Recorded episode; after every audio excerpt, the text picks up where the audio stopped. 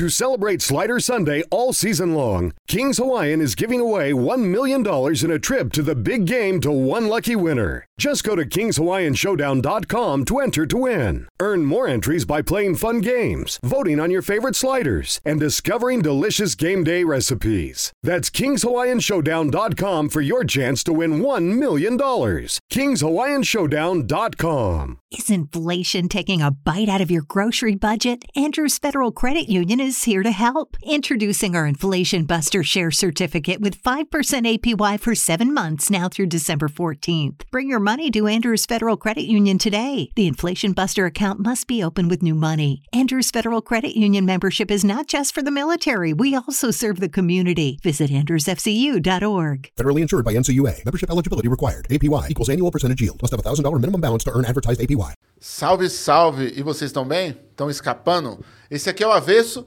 eu sou o Ferrez. Nós estamos nada, nada, nada com o Gabriel Colombo aqui, candidato ao governo de São Paulo. Beleza? E hoje você também vai acompanhar pelo Spotify. Então, se você não se inscreveu na plataforma ainda via YouTube, também vá no Spotify e se cadastra lá. Nós estamos dentro do Capão Redondo, Jardim Jangadeiro, mais de um milhão de pessoas aqui assistindo a gente. Olha só a pressão social que tem esse podcast. Beleza? Se inscreve aí, compartilha, manda uns trechos depois dos cortes que vai ter aqui no grupo do Zap da família, para tumultuar, para perder a amizade, para mandar aquele primo seu Bolsonaro pro inferno. Você manda lá um corte, porque aqui nós vamos entrevistar um comunista, mano. Tá ligado? Mas eu sei que é assim que a mídia tradicional vai tratar o cara. Só que não é só isso, mano tá ligado? Tem muito mais conteúdo pra gente falar aqui, tem muito mais coisa legal. A gente vai deixar um QR Code também aí na tela para vocês poderem estar fazendo doações pro Morro do Piolho. Uma, uma, quebrada que pegou fogo, muita gente perdeu suas casas. A gente está tocando essa campanha aí desde o começo da semana que vem. Já conseguimos muita coisa. Compramos 170 cesta básica, demos almoço para todo mundo lá, fizemos parceria com os restaurantes, só por causa de vocês, hein, Rapa? As doações que vocês estão dando. Quem está puxando esse bonde comigo é o Periferia e Solidariedade, um grupo aqui da Zona Sul de professores, que está organizando comigo, porque se nessa hora não tem artista, não tem trapper, não tem ninguém que vem junto. Então, eu arrumei quem? Os professores, tá ligado? Então, os professores estão me ajudando nisso. O Carlito, historiador, também resolveu encampar a campanha comigo de lá de onde ele tá, rapaz, de longe pra caramba, certo? E o pessoal do que também comprou a briga aí, o Igor, tá? O Brigadão, pediu o QR Code lá também. Através do Flow veio várias doações. E com essas doações que a gente conseguiu, nós vamos estar nesse sábado agora descarregando os caminhões lá e vamos estar fazendo 10 casas. Então, assim, era só para ser alimento, papapá. Aí me xingaram na internet, colocaram que eu era assistencialismo barato. Eu falei, então vou fazer um assistencialismo caro. Vamos lá construir umas casas. Tá ligado? Vocês estão tirando nós, né? Agora, Gabriel, obrigado por ter aceitado o convite aí. Eu que agradeço, Ferrez. Boa tarde, boa noite, bom dia para todos que forem acompanhar. Uma grande satisfação, uma honra estar aqui podendo conversar com você, falar um pouco da candidatura, conjuntura, nosso programa aqui no podcast. Pô, eu que pra, Parabéns pelo trabalho, inclusive, Ferrez. obrigado. Sou um admirador aí. Eu que agradeço. E você já deu entrevista no podcast com essa visão aí desse jeito Não, estava elogiando aqui é. né, nos bastidores, que é muito bonita a vista. Sensacional. Cara, eu queria começar do princípio. No princípio, o cara tem que entrar num partido. Tá ligado? Por que esse partido? Uhum. Por que comprar essa briga? Você sabendo que ia enfrentar todos os preconceitos que o partido tem. Tal. Você já tinha essa premissa, já, já lia Lenin, já lia esses caras. E eu queria que você explicasse um pouco para as pessoas que estão vendo por que, que tem, tem a ver você com esse partido. Beleza, ótimo, Ferrez. É, bom, não começa de uma parte de um interesse teórico diretamente. Né? Eu fiz agronomia na minha formação na graduação e atuava no início junto aos movimentos sociais em luta pela reforma agrária, os movimentos também de agroecologia, sistemas agroflorestais, e foi encontrando um pouco de limites nisso, porque era algo muito setorial assim, né? Pautava, beleza, a transformação no campo, né? Acabar com essa produção de alimentos que a gente tem cheia de veneno, que expropria, né, indígenas, quilombolas, que desmata nossas florestas. Mas pô, chegava no limite de que atuar só nesse setor não dá, a gente tem que ir na raiz dos problemas. Né? Eu me organizei no PCB em 2015, eu entrei na graduação em 2009, então foi um caminho, digamos, de seis anos. E no meio disso teve um junho de 2013, em 2008 teve uma crise do capital também, e né, por 2012, 2013 eu comecei a falar, bom, eu quero me organizar em um partido político, não quero estar só em um movimento social, eu quero estar em um partido político. E, e aí comecei a pesquisar sobre os partidos. Né, e a entender um que propunha né, pautava revolução, tinha no seu programa, pô, revolução socialista. O que a gente pauta é um programa do poder popular, construindo desde as lutas, né? então desde a luta por reforma agrária, mas também a luta por, por moradia, a luta por transporte, por educação, saúde, juntar tudo isso num projeto de poder mesmo para a classe trabalhadora. Eu falei, pô, isso faz muito sentido.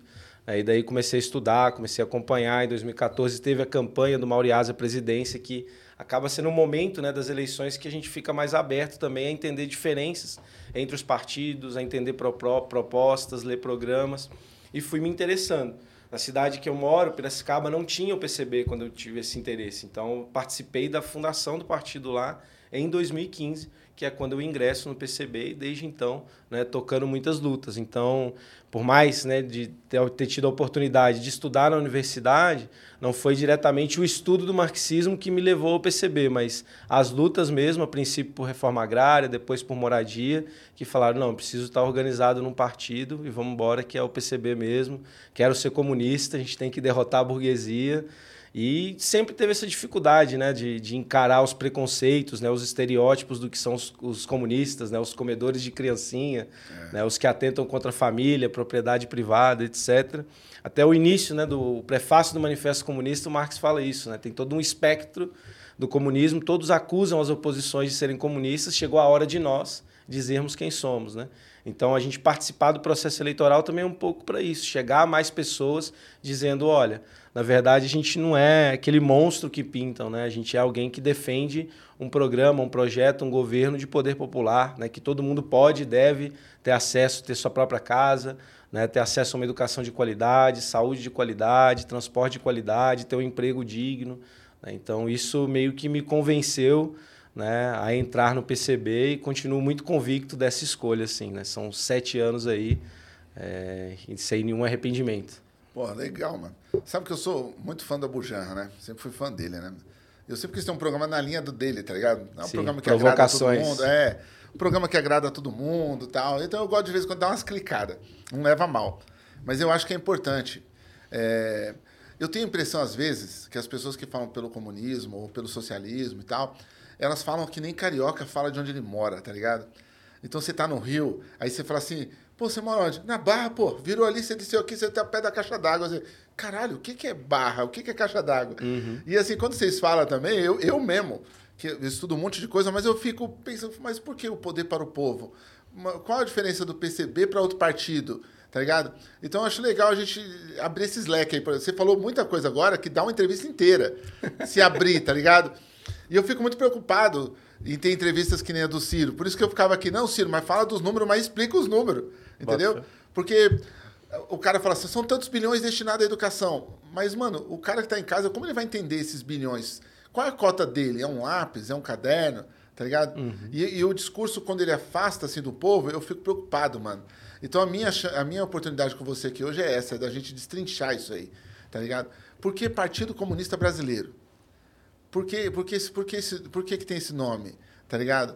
E, e por que, que você vem do, de um, um estudo que era para se dedicar ali e você, de repente, se interessou para poder. Você viu que a, a causa e o efeito era, era diferente, é isso? É, eu acho que entrava num limite assim de que não dá para você conseguir, ah, vou conseguir uma reforma para ter mais política para os assentamentos, por exemplo. Né? Ah, o que, que são os assentamentos? Então, tentando ser. Legal. E, e aí fazendo uma volta, né? Eu concordo muito com o que você está colocando. É um dos desafios nossos, assim, né, é, históricos, conseguir nos comunicar melhor, chegar mais até as pessoas e não só no sentido de que termos usar, mas estar mais presente no cotidiano, vinculado, né, presente mesmo no dia a dia da classe trabalhadora. Essa é uma tarefa histórica, digamos, que a gente precisa cumprir. Né? Essa sociedade atual, ela é, é para a gente, né, é exploração, é opressão, é humilhação, é muito difícil. Né? E os comunistas vêm apresentar um projeto justamente para é, virar é, esse jogo. Né? Pegando o exemplo, então, da questão agrária, né? É, que seria de onde eu venho, da agronomia Sim. e tudo mais. Acho que é, é muito é, tranquilo até para isso. É, é, bom, né? Porque é um momento que demonstra os limites do capitalismo agora. Sim. A gente está num país do agronegócio né, em que o agronegócio fala que vai ser que o Brasil vai ser o celeiro do mundo, né, que vai ter capacidade de alimentar todo mundo numa população mundial que cresce. A gente vive uma realidade que no governo do Bolsonaro os grandes proprietários de terra, né? Esse agronegócio nunca teve tanto apoio assim, né? Tá aumentando o desmatamento, é, liberou geral para o uso de agrotóxicos, né? É, aumentou, saiu semana passada o relatório, o número de violências né, e de invasão de terras indígenas né, em 180% é, durante o governo Bolsonaro. Então, assim, os caras, o plano Safra nunca teve tanto apoio como esse ano. Vão ser 340 bilhões de reais para o agronegócio. Você consegue imaginar o que é isso de dinheiro? Eu não consigo nem explicar como você está falando para explicar os números, o volume é. que é isso. Mas é muita coisa. Né? E ao mesmo tempo que teve toda essa produção, a gente bateu o recorde da fome. A gente tem 33 milhões de brasileiros e brasileiras passando fome. Tem 116 milhões de pessoas em insegurança alimentar. Então, tipo Ou assim, seja, se o cara não. uma cartela de ovo, velho. Então, assim, se, se liberou o agrotóxico e fez tudo isso, por que, que não aliviou na, na ponta, né? Exato. E a gente tem, meu, a pessoa com insegurança alimentar não é só aquela que não tem para comer no dia, é que ela não sabe se vai ter para comer até o final do mês. É, você não acha bonitinho esse nome? Sim. Eu não gosto desse nome, não, velho. Segurança alimentar é um negócio tipo para dizer que o cara parece que o cara vai ter uma banana para comer. Não é, é velho. É tá tipo ligado? isso, né? Não é, tipo, tipo ele... Ah, ele não tem a carne, mas tem um ovo. Mas não é verdade. O cara não tem o ovo também. Né? Exato, né? tipo, é uma redução da qualidade do que você pode comprar absurda dos alimentos, mas é uma maquiada mesmo, né, na forma de colocar isso, porque não é a pessoa que ficou sem comer um dia no último período. Ainda assim é muito grave, né? São muitas pessoas da insegurança alimentar, né? ou seja, em fome ou com risco de ficar com fome, ou em fome moderada, né, e leve, que são metade da população brasileira. Então, pô, como que você olha para isso? Está né, tá aumentando a, a, produção na agricultura, mas isso pouco importa se é para alimentar a barriga do trabalhador, Sim. da trabalhadora, se é, é. para chegar na periferia, é. se é para chegar no Morro do Piolho. O que importa é se está dando lucro para o agronegócio. Sim. Aí é basicamente os caras exploram nossas terras, desmatam, exploram nosso trabalho e a gente passa fome. É. E aí, para mudar isso, esse, esse agronegócio, esses latifundiários, que é parte dos que mandam, do que tem um poder político e econômico, eles não estão sozinhos, eles são do núcleo duro de quem tem o poder, o poder político no nosso país. Para derrubar os caras não basta reforma, a gente precisa organizar o povo para tomar o poder para conseguir garantir que, beleza, a gente tem uma agricultura desenvolvida, mas que não, não, não promova o desastre né, na nossa natureza e que alimente o nosso povo, pô, atenda né, as necessidades do nosso povo. E então os interesses dele é tipo, ah, vão produzir commodities para exportação, né, que a gente fala, é. que é, tipo, são grandes produtos, né, são produtos é, comercializados em grandes quantidades e que são voltados para fora. Se é a gente trigo, pega milho, tudo isso é commodities. Hoje, né? principalmente no estado de São Paulo, por exemplo, o que cresce é celulose, que aí é para produção de papel e a maioria é para exportação. Eu já visitei uma fábrica em Jacareí, que antes era fibra lá, agora acho que é Suzano, que a linha de produção termina dentro do trem e, vai para o Porto de Santos. Caramba, termina dentro do trem. Termina de dentro do trem e já vai para o Porto de Santos. É. E aí, se a gente pega o Porto de Santos, os principais produtos exportados hoje já são essas commodities da agricultura. É minério, celulose, açúcar, né, conheci, suco de laranja. Conheci uma confecção dentro do navio, velho. O navio é a confecção. É dentro, vai fazendo as roupas. Sim. E quando a porta, descarrega as roupas prontas. Das é. marcas grandes, tá ligado? Essa é a dinâmica, os caras controlam. É, é, né, não é uma burguesia nem só brasileira, é uma burguesia mundial também é. que controla a produção e que não interessa se, se é para ter. Pô, alimentação é uma coisa básica. É. A gente está no século XXI, a gente está discutindo implementação da tecnologia 5G e é. tem 33 milhões de pessoas passando fome. Então, pô, a gente tem que enfrentar esse agronegócio. Não dá para deixar essa ilusão do agro é tech, agro é pop, agro é tudo. Não dá para a gente aceitar um país que os caras estão batendo recorde de lucro, de produção e de exportação e a gente tem quase, a gente tem uma região metropolitana e meia de São Paulo passando fome no nosso país. É, é. muita gente. E, e é, é, bom, legal, é legal falar também que você não está batendo no cara que planta e colhe, o agricultor, o médio agricultor.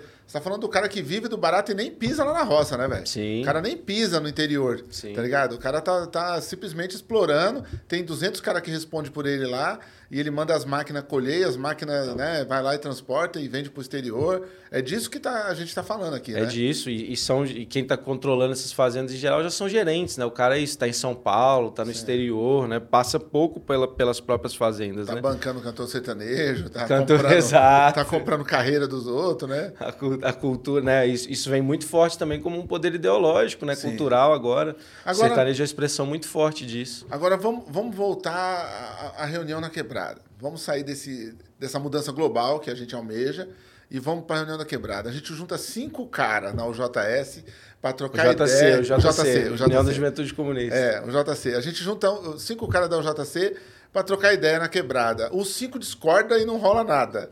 Tá ligado? Como que nós vamos mudar isso? Será que dá tempo ainda do ser humano mudar, velho?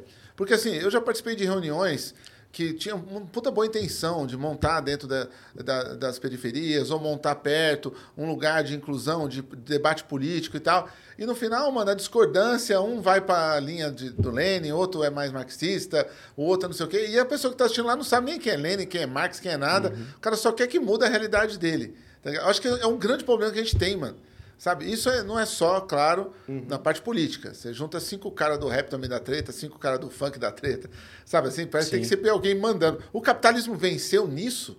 Ou a gente dá tempo ainda de. de- Não, eu acho que dá tempo. Uma das vitórias da seria uma vitória da burguesia fazer a gente acreditar que não tem alternativa. né? Não é fácil o trabalho, mas a gente tem uma alternativa e essa alternativa, né, para nós que somos comunistas, só é possível revolucionária.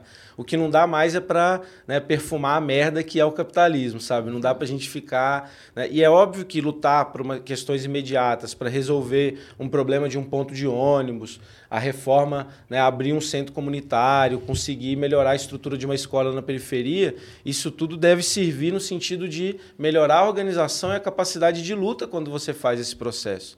E aí acho que entra um ponto muito interessante. Quando a gente vai para o trabalho prático, essa reunião na quebrada que você está colocando, a gente tem que pensar que a briga de vizinho, digamos, ela tem que ser inferior né, à briga que a gente está fazendo contra a burguesia, contra quem tem o poder político e econômico, contra os governos que estão impedindo a gente ter uma vida digna aqui. Então a gente tem que centralizar e ter essa unidade na luta. Isso é fundamental. Não desprezo a parte teórica do estudo e a gente tem que criar condições de cada vez mais pessoas terem tempo para poder se dedicar a isso, porque também não é fácil estudar. Né? Você é escritor, você sabe, pô, não é. Você precisa ter tempo, né? É, é investigar ali, ler, reler, ter um acervo muito grande, ter esse acesso. A gente precisa criar esse tempo também. E lutar por essas condições é fundamental. Não à toa, uma das pautas que a gente tem apresentado, né, sobretudo nacionalmente, com a Sofia Manzano, é a redução da jornada de trabalho para 30 horas, sem a redução de salários. Em 2023 vai completar 80 anos que a jornada de trabalho no Brasil é de 44 horas. A gente teve um desenvolvimento técnico-científico enorme, que reduziu né, a necessidade do trabalho humano, digamos, nos setores de ponta, na indústria, mas ao invés de todo mundo trabalhar e trabalhar menos, trabalham menos pessoas na mesma quantidade de horas, ou seja, sendo mais explorado e o desemprego se torna um drama maior.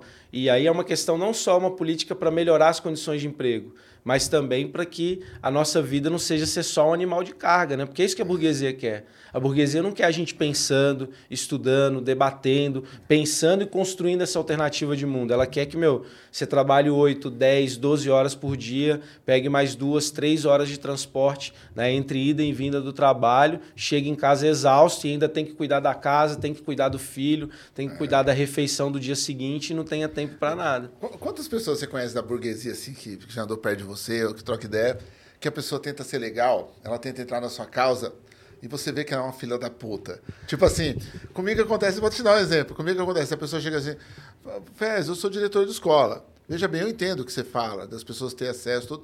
A minha empregada, por... aí vem sempre a empregada. A minha empregada, por exemplo, ela ganha 150 reais.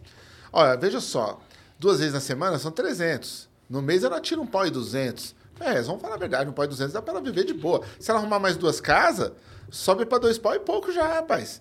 Então, Eles gostam de fazer conta também, né, com, com o dinheiro do povo, né? E para eles o dinheiro sempre tá bom quando é do povo. Essa mesma mulher não vive com dois pau por dia, tá ligado? Sim. Tipo, se ela tiver dois pau na carteira, ela fala, ixi, não dá, dois pau hoje vai rolar, porque eu não chego nem no shopping que eu quero. Mas pra, pra empregada tá bom. Assim, você também vive com esses negócios no dia a dia, assim? Ah, eu tenho, ainda bem, tenho pouca convivência com setores da burguesia, assim. Eu tive uma experiência só quando eu estava na graduação ainda, na questão dos sistemas agroflorestais, que o filho do, do Abílio Diniz, o Pedro Paulo Diniz, que já foi Sim. piloto de Fórmula 1, ele tem uma das fazendas do Grupo Pão de Açúcar, tenta construir um modelo de sistemas agroflorestais. Sim. E aí a gente visitou. Aí, além de ter toda essa preocupação social, no espaço, tudo bonitinho, também é um cara né, todo espiritualizado, é, digamos assim, é. essa preocupação com o meio ambiente. Já, já é. Já veio, já. E aí, enfim, mas é na base ele não modifica dele depender da exploração do trabalho alheio, né? Essa que é a questão. E o que você falou do salário, se me permite, eu acho muito interessante a gente pautar também como o salário é baixo no Brasil. A gente é Caralho. super explorado. em São Paulo, metade dos trabalhadores que estão ocupados, né? Ou seja, o cara que está trabalhando, recebem até R$ 1.800 por mês. É menos de um salário mínimo e meio. Nosso salário mínimo é muito baixo. Né? O DIESE, que é um, o departamento intersindical, né, faz um cálculo do que seria o salário necessário no estado de São Paulo. Aponta algo como R$ 6.500. E a gente tem pautado isso no nosso programa de governo, a necessidade da gente colocar a luta por né, multiplicar por cinco vezes o salário mínimo paulista atual e também nacionalmente. E aí a gente foi pegar e falar, ah, mas para não ficar só na questão do DIESE, o que, que a gente usa de exemplo? A gente foi pegar o salário mínimo nos Estados Unidos. Hoje, o salário mínimo lá para quem trabalha 40 horas é 1.200 e tantos dólares, que dá, em conversão de real, 6 mil e poucos reais, que seria é, aí, mesmo multiplicar a, por 5. Aí essa hora tem alguém da audiência, é, mas vai pegar os Estados Unidos de exemplo. Toda vez os Estados Unidos, ô, arrombado, vocês pegam os Estados Unidos para exemplo para tudo, para morte, para escola, para trabalhador. Não, lá os caras trabalham por horas, os caras trabalham 12 horas por dia. Claro, o cara também ganha por hora em dólar. Sim. Né? Um, um puta é, salário. E é, e é isso, né? Dá 7, 7 dólares e pouco por hora, que aí Sim. multiplicando por 40, né? Assim, semanal, daria esse valor de 1.200. Mas eles lutam, a luta sindical lá hoje é para dobrar né, esse é salário dobrar. mínimo. Não, e tem lugares nos Estados Unidos, como em outros países, da, e, e, e na Europa também, que já tem um salário muito maior, porque não encontra alguns trabalhadores de algumas profissões. Sim. Então, esse dia eu vi na rede do McDonald's, tá lá, tipo, 15 dólares a hora, tá ligado? Os caras oferecendo pra pessoa trampar, porque não tem empregado pro McDonald's. Ninguém quer fazer aquele trampo. Sim. Os caras estão no outro padrão tão foda que ninguém quer fazer um trampo de fazer lanche, tá é, E eles só podem ter esse padrão também porque eles exploram claro. os países como o Brasil, claro. né? Dá essa diferença total. Claro. Se a gente pega o exemplo mesmo da agricultura que a gente estava comentando, né? A gente entra praticamente com a terra. Se a gente pega o fertilizante, a semente, o agrotóxico, a máquina, é tudo importado. É Tudo verdade. que tem mais tecnologia é importado. A gente praticamente verdade. entra só com a riqueza natural. E aí, por que consegue entrar isso? Ah, porque tem uma burguesia, né, os grandes proprietários de terra que chegam, expulsam indígena, expulsa camponês. Né, Mas é, não é para Desmata. O, o cara, o patrão, ele ser legal com a gente? Porque, ó, pensa só, tirar os direitos. E aí falou que a gente pode trocar ideia agora direto com o patrão. Não era para ter melhorado essa porra? Por que, que ficou do mesmo jeito? Eu conheço gente que deixou de ser registrada, tá trabalhando como MEI e ganha a mesma coisa. Não tem lógica. Tipo, não era para a partir do momento que você é MEI, você ter um pouco a mais, porque você não vai ter o 10 terceiro, não vai ter as férias, não vai ter nada disso. Como que o cara saiu de lá com a mesma coisa? Tá ligado? Sim. Ou seja, esperar o patrão ser legal nunca vai rolar. O cara... Nunca vai rolar, pô, porque o interesse dele é o contrário do, do trabalhador. Porque né? desse, desse jeito pra gente, Total. né? Tem que dar risada, velho. E, foi tudo nesse período, né? Desde o Temer, né? Não, tem que fazer a, o teto de gasto para gerar emprego. Não veio emprego. Reforma trabalhista, porque senão vai, é. não vai ter emprego. Reforma da Previdência e tal. Não parece e assim. E aí, agora a gente teve nesses últimos meses uma retomada do emprego no Brasil. Mas aí você compara com os anos anteriores, tá vindo com salário mais baixo.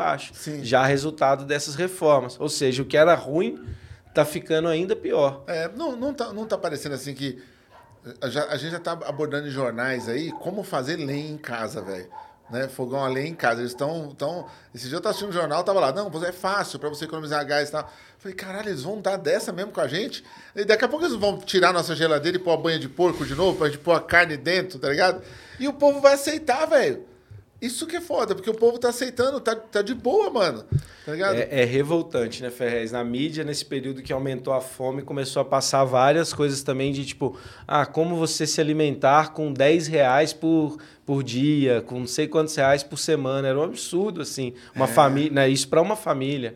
Aí falando as receitas, como administrar. Fala, meu, Como comer o resto você não do- vai questionar o fato das pessoas estarem com tão pouco dinheiro, os alimentos estarem caros. Como aproveitar a casca de banana, como aproveitar o quiabo, tudo é um negócio. Sim. Parece que o patrão tá ali, não, ensina eles a comer o resto do tomate ali, a cabeça de cima da, do alho, né? Não parece? Não, e, e é uma maneira de, de animalizar a gente mesmo, naquela ideia de que a gente serve só para ser explorado, que é só gastar toda a sua energia no trabalho, não ter tempo para cultura, para fazer política, para o lazer, para o esporte, para ficar com a sua família, para ir na sua igreja, né? Você tem É. só esse tempo. E aí essa animalização também vai na alimentação, né? Como se a gente fosse os porcos que eles deixam a lavagem, né? O resto dos alimentos assim, se É, virem, porque- aprendam a, a, a viver com isso, né? É porque, na verdade, né, mano, tá bom, né, mano? Tá bom pra alguém, né? Você vê que tinha um Exato. grupo de empresários aí a favor do Bolsonaro e eles tentando tramar o golpe, incentivar o golpe, como seria o golpe, porque pra alguém tá bom, né? Uhum. Ge- pra população, pra gente não tá bom, mas pra alguém. Agora sim, você tem dentro das suas plataformas de governo a desapropriação de terras também. Queria que você falasse um pouquinho disso. Perfeito. Eu posso só pegar um pouco disso, porque a gente tem batido muito nessa tecla. Tá ruim, mas não tá ruim para todo mundo. É. crise, mas não é crise para todo mundo. E não tá só não só tá ruim para todo mundo, como que tá bom para uma minoria porque tá ruim para todo mundo. E tem um dado da economia que é assim, gritante nesse sentido. Durante entre 2020 né, e 2021, os bilionários, que são pouco mais de 60 pessoas, 62, foi para 68, se eu não estou enganado com os números, os caras enriqueceram em 30% de sua fortuna. E 90% da população brasileira perdeu seus rendimentos, reduziu rendimentos. Ou seja, os caras estão ganhando muito. Não é à toa que no Jornal Nacional, por exemplo, bateram muito no Bolsonaro, mais por uma questão moral, a política da pandemia, mas não se falava nada em política econômica. Não se falava nada das reformas, do desemprego, dos baixos salários, é do aumento da miséria. Nessa parte, da, até, é, bater no Bolsonaro até a página 2. Quando entra o índice com o Paulo Guedes, aí a gente já não bate mais, porque esse é o mesmo plano econômico. A preocupação era a democracia. Né? Que eu até falei esse dia com um mano meu aqui, eu falei, mano, os caras ficam falando de democrático, de direito e tal. Não sei se tá bom também, não, esse negócio. Não, mas não fala isso no ar, não, você é doido. Isso não pode ser questionado. Eu falei, cara, mas nós estamos passando dificuldade na democracia. Será que Exato. também essa democracia para nós até onde é, é da hora também, sabe? assim? Exato. Aí é um debate cabuloso, mas, mano, pro povo não tem muita importância, não, mano. Sabe assim? Se ele tem direito de sair depois das 10, porque já não tem aqui. Uhum. O cara não pode sair depois das 10. Se ele sair às 5 da manhã, ele é roubado o celular. Sim. Se ele sair às 10 da noite, ele toma geral da polícia Sim. também. Mano, é uma liberdade conveniente estranha também que nós tem, tá ligado? Tipo, eu vejo os caras falando de democracia, tá da hora pra eles. Que eles vão lá Sim. pra Oscar Freire, fica a noite toda bebendo, papá cheio de segurança negra em volta, trabalhando pra eles. E- então, assim, eu não sei se a população. É arriscado o que eu vou falar aqui, mas é verdade. Eu não sei se a população em si tem tanto amor por essa democracia, não, mano. Eu acho jeito. que não também, Ferrez. A gente bate Entendeu? muito nessa tecla. Não dá pra gente chamar um ato de rua para defender essa democracia. A gente tem que questionar a democracia para quem? É democracia só o fato de a gente ir a cada dois anos nas urnas para apertar as teclas lá e acabou? Como que a gente pode falar em democracia se tem 33 milhões de pessoas passando fome? Mais da metade da população brasileira não sabe se vai ter o que comer até o final do mês. Se, a maior parte das, se a maior parte das pessoas recebe baixos salários. Saiu aqueles dados que gostam de falar muito do empreendedorismo no Brasil. Semana retrasada demonstrou lá que 90% de quem é empreendedor não tem nenhuma pessoa que é empregada. Metade dos empreendedores recebem até um salário mínimo. Isso não é empreendedor, isso é o trabalho precário do cara que está desempregado e teve que virar autônomo. Então, assim, que democracia é essa? Como que a gente pode falar de democracia, Ferrez? No Brasil, a gente tem 35 milhões de pessoas que não têm acesso à água potável. 100 milhões de pessoas que não têm acesso à coleta de esgoto. Que democracia é essa? É, mano. Isso e- é o básico, sabe? É. Até se a gente vai para as áreas de mais tecnologia ainda, é, quase metade dos municípios brasileiros não tem acesso à internet banda larga, não conseguem assistir aqui o Avesso Podcast. Que democracia que é essa? É, não... Então, assim, a gente tem colocado muito isso, a gente tem que chamar, não dá para a gente recuar, né? do- a gente tem batido muito na tecla, estou usando isso como exemplo, porque a defesa da democracia tem sido um- uma pauta da mobilização dos setores reformistas, assim, da classe trabalhadora. E tem, tanto que foi o ato lá, né? Estado de Direito sempre, né? Estado Democrático de Direito sempre, e chamar para as ruas para defesa da democracia. A gente fala, não, a gente tem que chamar as pessoas para lutar contra o desemprego, para garantia do emprego, para garantia da comida, para garantia É. do teto. Né? Esse são os setor, é isso que está mexendo com as pessoas assim no cotidiano. E é isso que a gente Obrigado, precisa tá? garantir. A gente só vai, só vai ter uma demo... Não, eu tô de boa. Vai ter uma democracia de fato se a gente conseguir garantir esse mínimo para as pessoas. É, e também, mano, eu vou falar pra você, os caras, eu já sou amaldiçoado já por um monte de gente, então também não ligo. É, mas esse bagulho também dessa carta aí, mano, o bagulho cheira bu- bu- burguês, tá ligado? Sim. Eu vejo de longe e falo, nossa, tá sempre os mesmos pessoal, a mulher de 80 anos atriz, o cara de 79 anos produtor. Aí é os mesmos caras lá lendo a carta, esses caras já estavam lendo carta há 10 anos no outro governo. É, eu não, mano, isso aí não tem nada a ver com nós, mano. Não, Sabe assim? Não- eu, eu vejo lá, não, vamos se encontrar. E é sempre na área central também. Né? A periferia não existe pra nada, nem pra Lá ter. São Francisco, pô, que Pô. é maior estéreo pro povo, aquela faculdade lá da, da mais antiga que a USP. Aqui que o povo tá passando fome, os caras vão fazer a leitura da carta lá. Porque também. Rapaz, se soubesse a dificuldade que é chamar as pessoas pra cá, pra um podcast dentro de favela, mano, a gente tem um produtor só pra isso. Só pra trazer as pessoas, pensa. Tá ligado? É muito mais difícil. E assim, e o incrível que eu vou te falar é: os caras de direita pesam muito mais em nós pra vir. Porque os caras entendem a legitimidade das coisas feitas aqui. Tá Bota ligado? Vezes os caras de esquerda, os progressistas, não entendem, mano. Sim. Eles estão preocupados em ir lá. Eles estão preocupados em ir nos bagulho hypado, tá Sim. ligado? Só que. É, é uma desconstrução, né? Sim. Eu acho Não, que. A esquerda tá, assim, né, no geral, se acostumou a, a só surfar naquilo que dá mais mídia imediatamente. O trabalho que a gente vai ter, inclusive, para poder construir né, um processo revolucionário, eu acredito nisso, espero viver em vida. Ele não vai ser da noite para o dia. Vai. Né? E não vai ser só o nosso trabalho também, porque espontaneamente a classe trabalhadora se revolta. É. Fala aí quando tem problema aqui se o pessoal não queima o ônibus. E aí, pô, a parte da esquerda vai fazer o quê? Vai criminalizar quem queimou É. o ônibus, não vai colocar que é criminoso quem né, deixou né, sem luz, ou a polícia que veio aqui e assassinou, né? Porque geralmente são esses casos, ou mesmo o ônibus que ficou sem um tempo. Não, a- a- a- o, o crime é anterior, né? É, o Brecht falava, né, tem várias formas de você matar uma pessoa. Né? Pode ser com um tiro, mas pode ser de fome, desempregado, levando a pessoa à loucura. Só uma delas né, é punida por esse Estado, e a outra parte é a burguesia que faz. É. Então, assim, estão matando nosso povo de fome e isso não é crise, isso não é crime. É, e também tem uma coisa, o Galo de Luta, a gente teve ele aqui também, é meu parceiro, meu amigão. Ele ia na minha casa quando ele era pequeno ainda. Ele- os caras levavam ele lá, mano. Os caras tinham um grupo foda de poetas também. E, e levava ele lá, mano. Os moleques era, era zica. O Shabazz, é meu parceiro, também levava ele lá. E o Galo, ele, ele tem uma fala bem interessante. Ele fala que quando o cara tá falando algo que tá incomodando o sistema e esse cara tá no hype, pá, os caras levam ele pra comer uns baratos, atravessam a porta e falam, ó, vem aqui, isso aqui chama caviar, isso aqui chama tal. Eu gosto muito dessa fala dele. Aí o cara come. Aí ele fala, mano, você gostou? O cara, gostei. Você quer voltar de novo? Quero. Então, mano, leva aqui o resto que tá aqui lá pro outro lado. E depois outro dia você volta. Aí ele pega aquele resto que tava lá e leva. E os caras daqui, porra, isso aqui é legal esse resto aqui, tá ligado?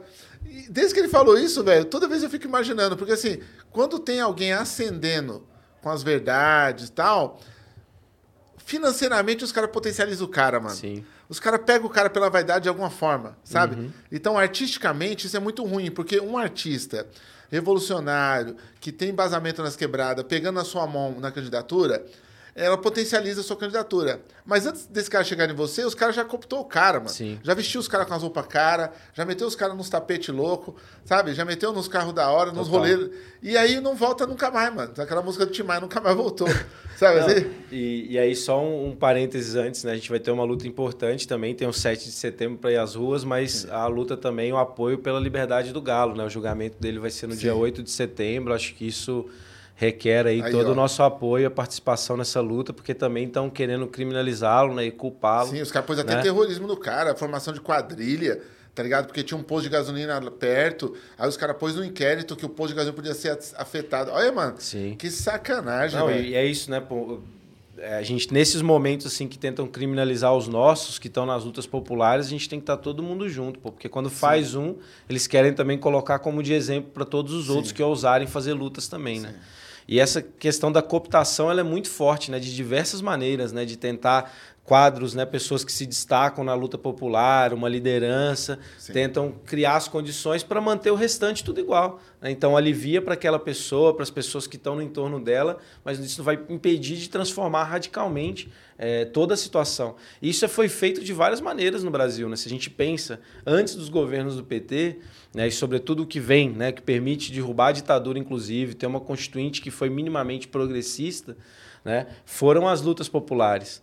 E aí, só que quando o PT vai ao governo, o que aconteceu? Várias pessoas que eram liderança do bairro, a liderança sindical, a referência do partido na quebrada, numa cidade do interior, foi para onde? Foi para Brasília, foi para a sede do governo. E ao invés dele estar, tá, quando ele vai né, para os espaços de poder, representando e levando junto uma massa que está reivindicando, que está querendo pautar o governo, ele sai de lá do governo e volta para sua base falando, galera, é isso que dá para fazer, não dá para fazer mais que isso. Isso desanima. É, Tenho é, insistido muito que para lutar, é, ninguém Eu já vi luta. isso, hein, cara, dentro do acampamento, hein? Eu já vi os caras indo lá negociar e nós no acampamento ali tentando ajudar a população e tal, e os caras voltaram e falaram, ó, é 400 conto para cada um mesmo, valeu, obrigado. Eu falei, vocês vão desmobilizar o bagulho? É sério mesmo? Exato. Vocês vão desmobilizar três aluguel de 400? Tá ligado? Eu fiquei revoltado também. Né? Tem uns baratos assim mesmo, mano. E aí entra num problema, porque assim, a gente não consegue, ninguém vai se mobilizar para lutar por migalha e por esmola, assim, né? Vai, acho que até faz isso para resolver uma situação imediata, mas ninguém vai entrar num processo de luta que, meu, exige você dedicar parte da sua vida que a gente já está sendo assim explorado no trabalho, cansado física é. e mentalmente. Você não vai entrar para um negócio que vai melhorar um tiquinho a sua vida e que nem é. pode dar certo. Você vai entrar para algo que toca na raiz dos problemas, assim, nas questões centrais e que tem potencial de mudar. Né? Então, isso é algo que a gente tem tentado pautar muito. A gente precisa de propostas radicais e que, inclusive, não sejam só para as urnas, que seja para além das urnas, que a gente vai debater. O nosso programa, a gente tenta colocar muito isso. É um programa de lutas. Porque são pautas que a gente vai querer construir, debater, melhorar no debate, porque é isso, a gente não entende também que a gente traz a resposta pronta, mas a gente traz um acúmulo né, para apresentar para o debate público e colocar e aí como que a gente melhora isso aqui e a gente consegue criar um corpo, né, um movimento de apoio para essas ideias. Porque aí entra no segundo ponto. Para lutar, a gente tem que estar de cabeça erguida, é o primeiro. Sim. Né? É, o segundo ponto é que você precisa saber muito claramente pelo que você está lutando. Você tem que estar convicto daquilo, pô. você precisa acreditar. Né? Então a gente precisa ter um programa claro e que vai atender os seus interesses. Aí fica foda quando você quer meter um programa que ah, tá conciliando com a direita, hum. né? Tá com o rabo preso com a grande burguesia, vai só pegar né, uma melhoria assim, na situação mais aguda, aí ninguém vai. É. E o terceiro, você tem que saber contra quem você está lutando, pô. Ninguém luta sozinho. A gente definir bem a independência política da maioria trabalhadora, de quem é o cara autônomo que está se fudendo, de quem é o assalariado que também, o cara que é o MEI, né, o pequeno proprietário também de uma iniciativa da quebrada. A gente tem que conseguir unificar essa galera. Entender que a gente está junto, por mais que tenha diferenças, divergências, né, as brigas de vizinho, como você colocou, é. mas apontando que, meu, a grande burguesia é o nosso inimigo, porque a gente só está na miséria, só está nessa situação, porque os caras estão ganhando muito. Mas, Esse, assim, não é fácil, não né? É Falando é, é tranquilo. Mas, mas, Fazer isso é, não é fácil. Mas, são princípios importantes para a gente construir algo né, que vai passar por idas e vindas, por desafios, mas a gente precisa fazer, pô. Mas eu, ô, Kátia, você desliga um pouquinho esse ar para mim? Eu, de vez em quando eu pedi para ligar e desligar. Eu, eu peguei o Covid no começo, eu não, não pude parar minhas, minhas lutas dentro da quebrada, com a ONG, e eu peguei o Covid no começo, fiquei muito doente, tá ligado? e depois tudo me faz mal. Aí eu fico pedindo de vez em quando para ligar, para vocês não morrer aqui e desligar para me viver. Tá a gente fica nisso. Agora, assim, cara, ó, eu, eu sou chamado para ir no, no, no, deputado do PSOL, porque ele vai fazer um negócio lá no centro e um, da campanha. Aí eu vou, falo, pô, esse cara é legal, já vi umas coisas dele no bairro, então vamos lá. Aí eu chamo os amigos meus, aí o cara não faz parte desse mandato. Aí eu falo, caralho, mas você não é do PSOL? Não, eu sou, mas eu não sou desse mandato. Por isso que eu fico puto, você entendeu? Uhum. Porque assim, enquanto for assim, mano, vai dar 20 pessoas lá. Mas se fosse esses caras todos que eu chamei, que são do mesmo partido, mano. Sim. Assim, o seu partido também. Várias vezes eu, eu tava, ó, oh, mano, é, e o pessoal assim, volta, então, esse é o núcleo tal, esse aqui é o núcleo tal, esse aqui é o núcleo do jovem, não sei o que. Caralho, velho, não é unido, sabe assim? E ao contrário disso, mano, eles estão tudo tretados entre eles, mas eles são muito unidos. A burguesia é muito unida, velho. Cara, não tem nada que eu não faça em literatura. Que não tem um cara que indica um cara burguês fazer uma capa, fazer uma diagramação, fazer, sabe? A uhum. gráfica. Eles são assim, mano. Eles ligam, eles tumultuam. Ó, já que você vai publicar, põe o, o tal na capa. É quem? Não, fez FAAP comigo. Aí você, caralho, eu vou pôr um cara da FAAP, mano. Porque o cara tá pedindo, não, vou pôr o cara da quebrada. É muito difícil. Nada contra os caras da FAAP, porque eles são bons, não- alguns são bons.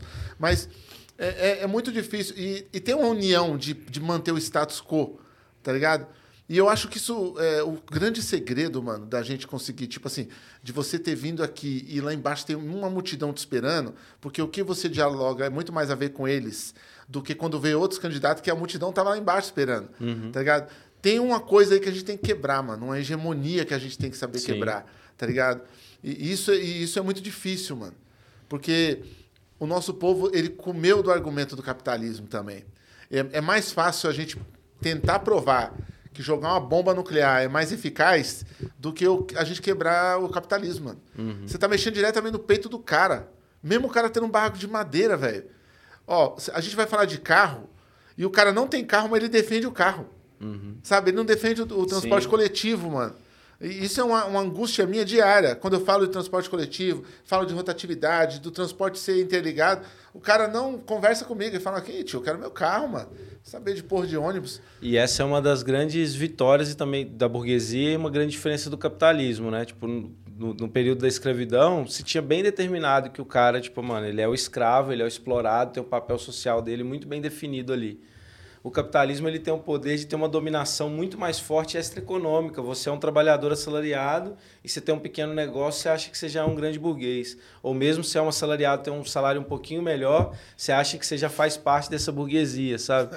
E assim, é não, isso é a ilusão não de é. que você é o cara. E a gente precisa foda. conseguir, e é, e é óbvio, né? Se não fosse assim também, a burguesia não tinha condição de se reproduzir. Se fosse fácil para todo mundo entender imediato que, olha, só tô nessa situação e minha situação porque é um pouquinho melhor, porque tem muita gente vivendo na miséria, porque a realidade é essa. O Brasil é um país de massa de miseráveis. Né, por conta desse capitalismo. Aí eu melhoro um pouquinho de vida, eu acho que eu já estou bem e me acomodo nessa situação. Se essa reprodução, se essa compreensão não fosse né, assim, a burguesia não conseguiria dominar, ela depende, né? A- a- a- as ideias dominantes são as ideias das classes dominantes. A gente precisa romper isso. E rompe, rompe com uma batalha das ideias, mas também na luta política, né? nas experiências práticas.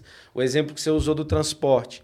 Né? A gente conseguir fazer entender que pô, o interesse do empresário do transporte, que hoje é uma máfia né? que dom- domina os transportes públicos, é meu, oposto ao seu interesse, que quer um transporte público de qualidade. Porque vamos pensar, para o cara ganhar, ele precisa ter um ônibus superlotado, porque quanto mais passageiro tiver dentro do ônibus, é mais passagem que ele está arrecadando ali em uma viagem.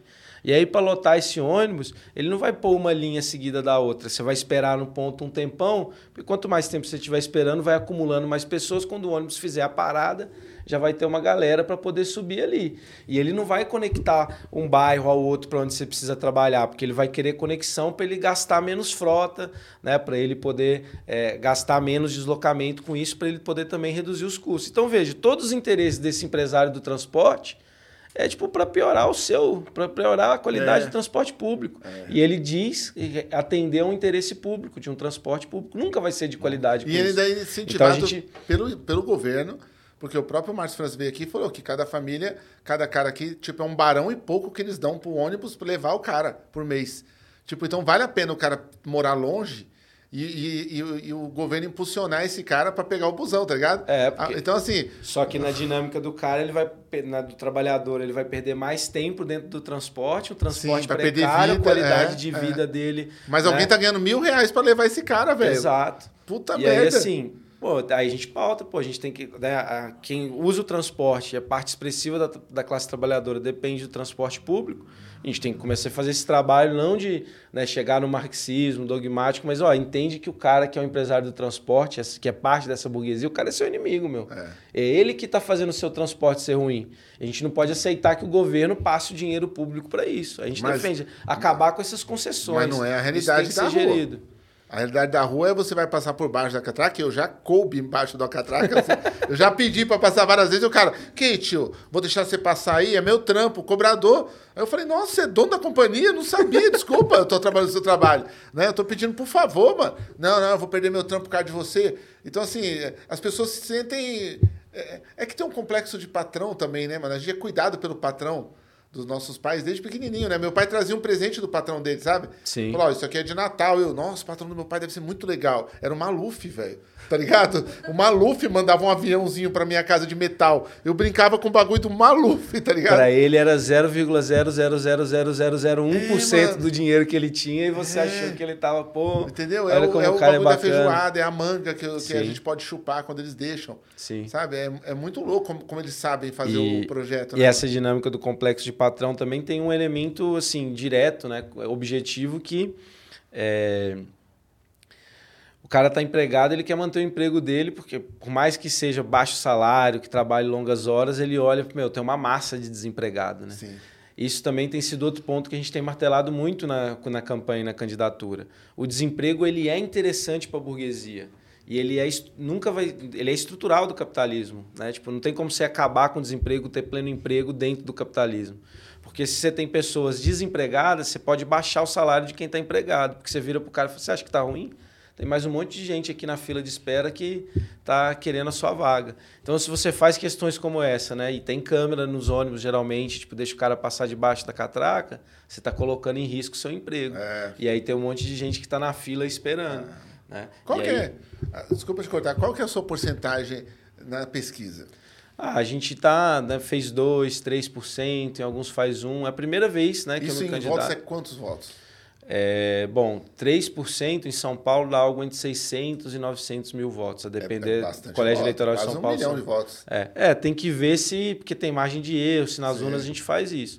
A gente não tem ilusão para essa eleição de ganhar nem ir para o segundo turno. Ah. A nossa proposta é conseguir, assim, é óbvio, né, que a gente quer ter votos e quer ter um- uma mostrar força nessas eleições com um programa meu que se diga abertamente nosso único compromisso é com a maioria trabalhadora do nosso povo. A gente não tem compromisso nenhum com grande empresário, Você não se amarrou nesse acordão aí dos caras, não? Do, Não. Que tá todo mundo envolvido e tal. Aí o Boulos tá apoiando o Lula. O Boulos é meu parceiro, mas tá apoiando, vai liderar a campanha do Lula agora. E aí o, o Alckmin eh, tá com o Lula na- na- no barato, né? E... Ô, Ferrez, eu acho muito difícil, né, a questão assim, um primeiro ponto, né, querem fazer com que a eleição no Brasil pareça ter um turno só.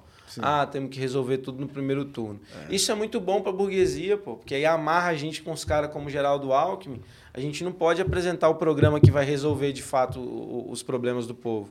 Os caras que têm as candidaturas que têm mais alcance. Porque a gente tem pouco tempo de TV, tem pouco recurso. né? Então aquelas que têm estão amarradas e ainda viram para a gente e falam: não, mas vocês vão eleger o Bolsonaro porque vocês têm candidatura própria.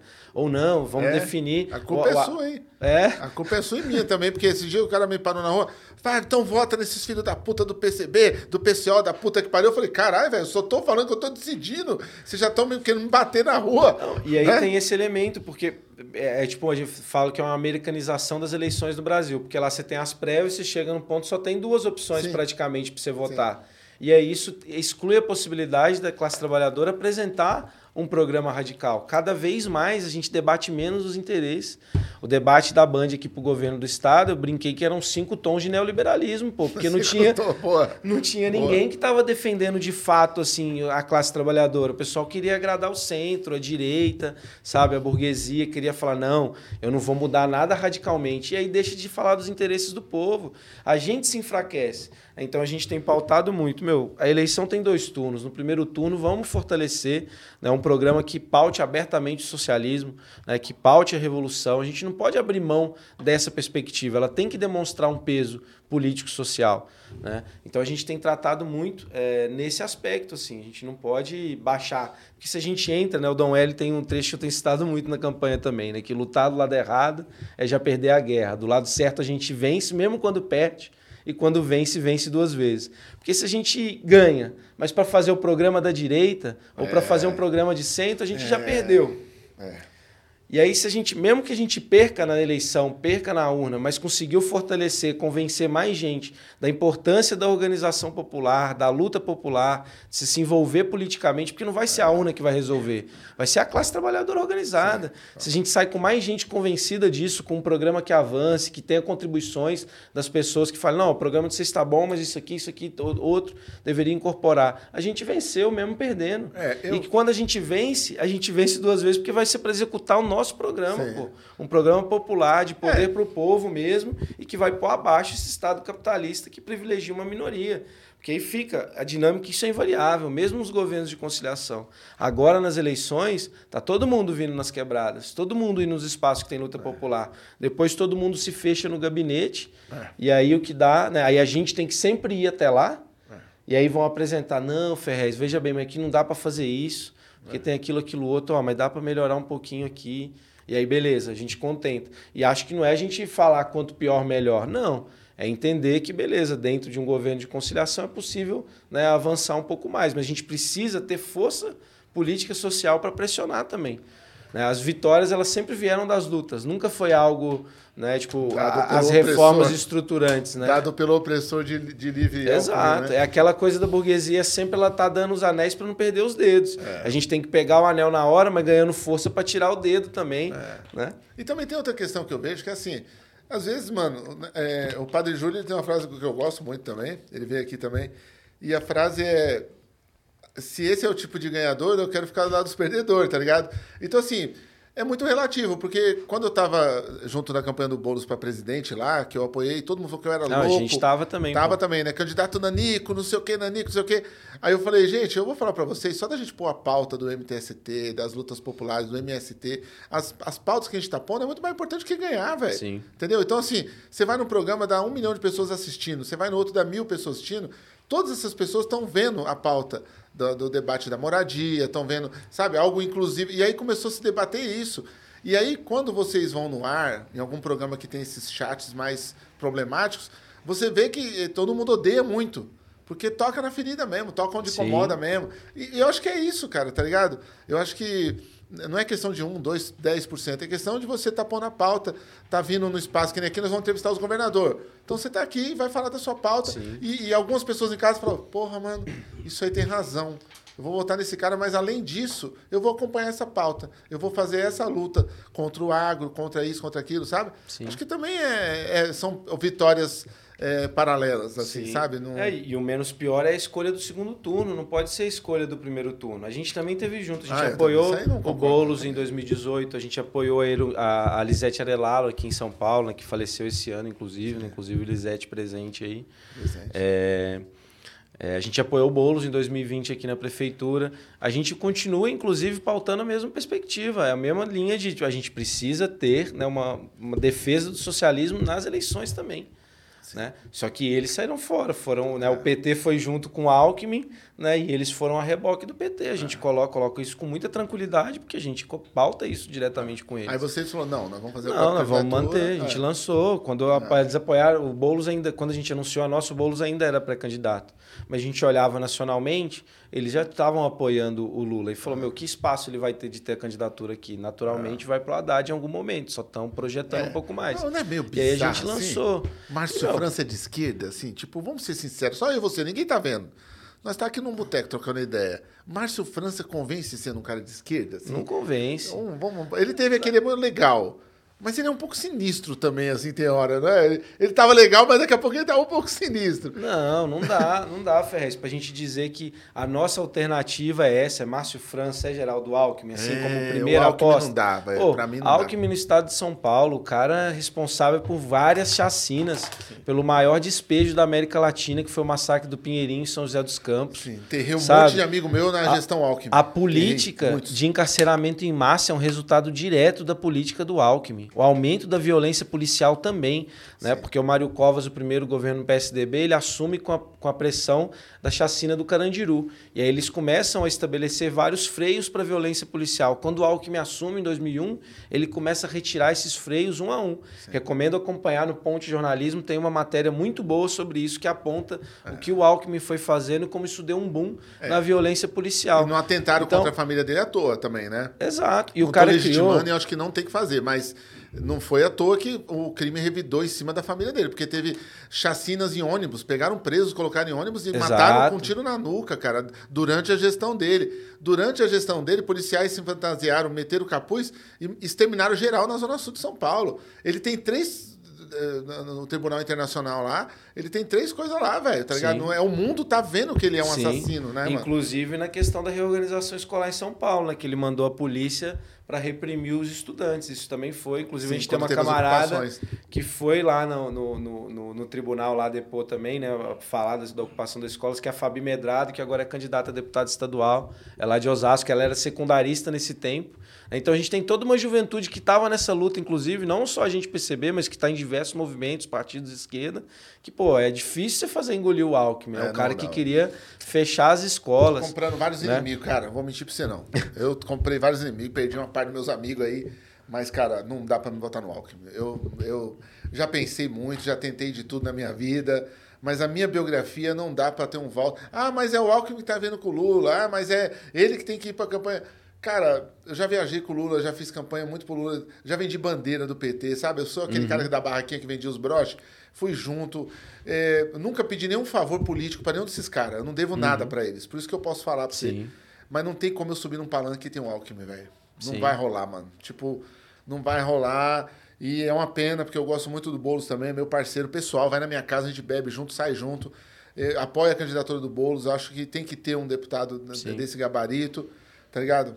Mas na moral, mano, não vai rolar, mano. Eu Ele- não me vejo, tá ligado? Nessa questão da polícia, ele tem a criação do BAEP, né, meu? Que é um batalhão tático e o BAEP, é, assim, o objetivo dele é fazer ações em favelas, fazer despejos, né, reintegrações de posse, reprimir greves e, e manifestações. Ou seja, é um instrumento claro de repressão da classe trabalhadora nas suas formas de luta e organização. Ele é um TFP nato, né, mano? Tem a família de propriedade total, Exato. né, mano? Ele é, ele é Assim. desses caras aí, né, cara? Tipo, não vai rolar. Bom, mas eu vou ser amaldiçoado votando em alguém pra poder dar meu voto Mas não é isso, útil. pô. meu voto não vai ser útil, eu acho.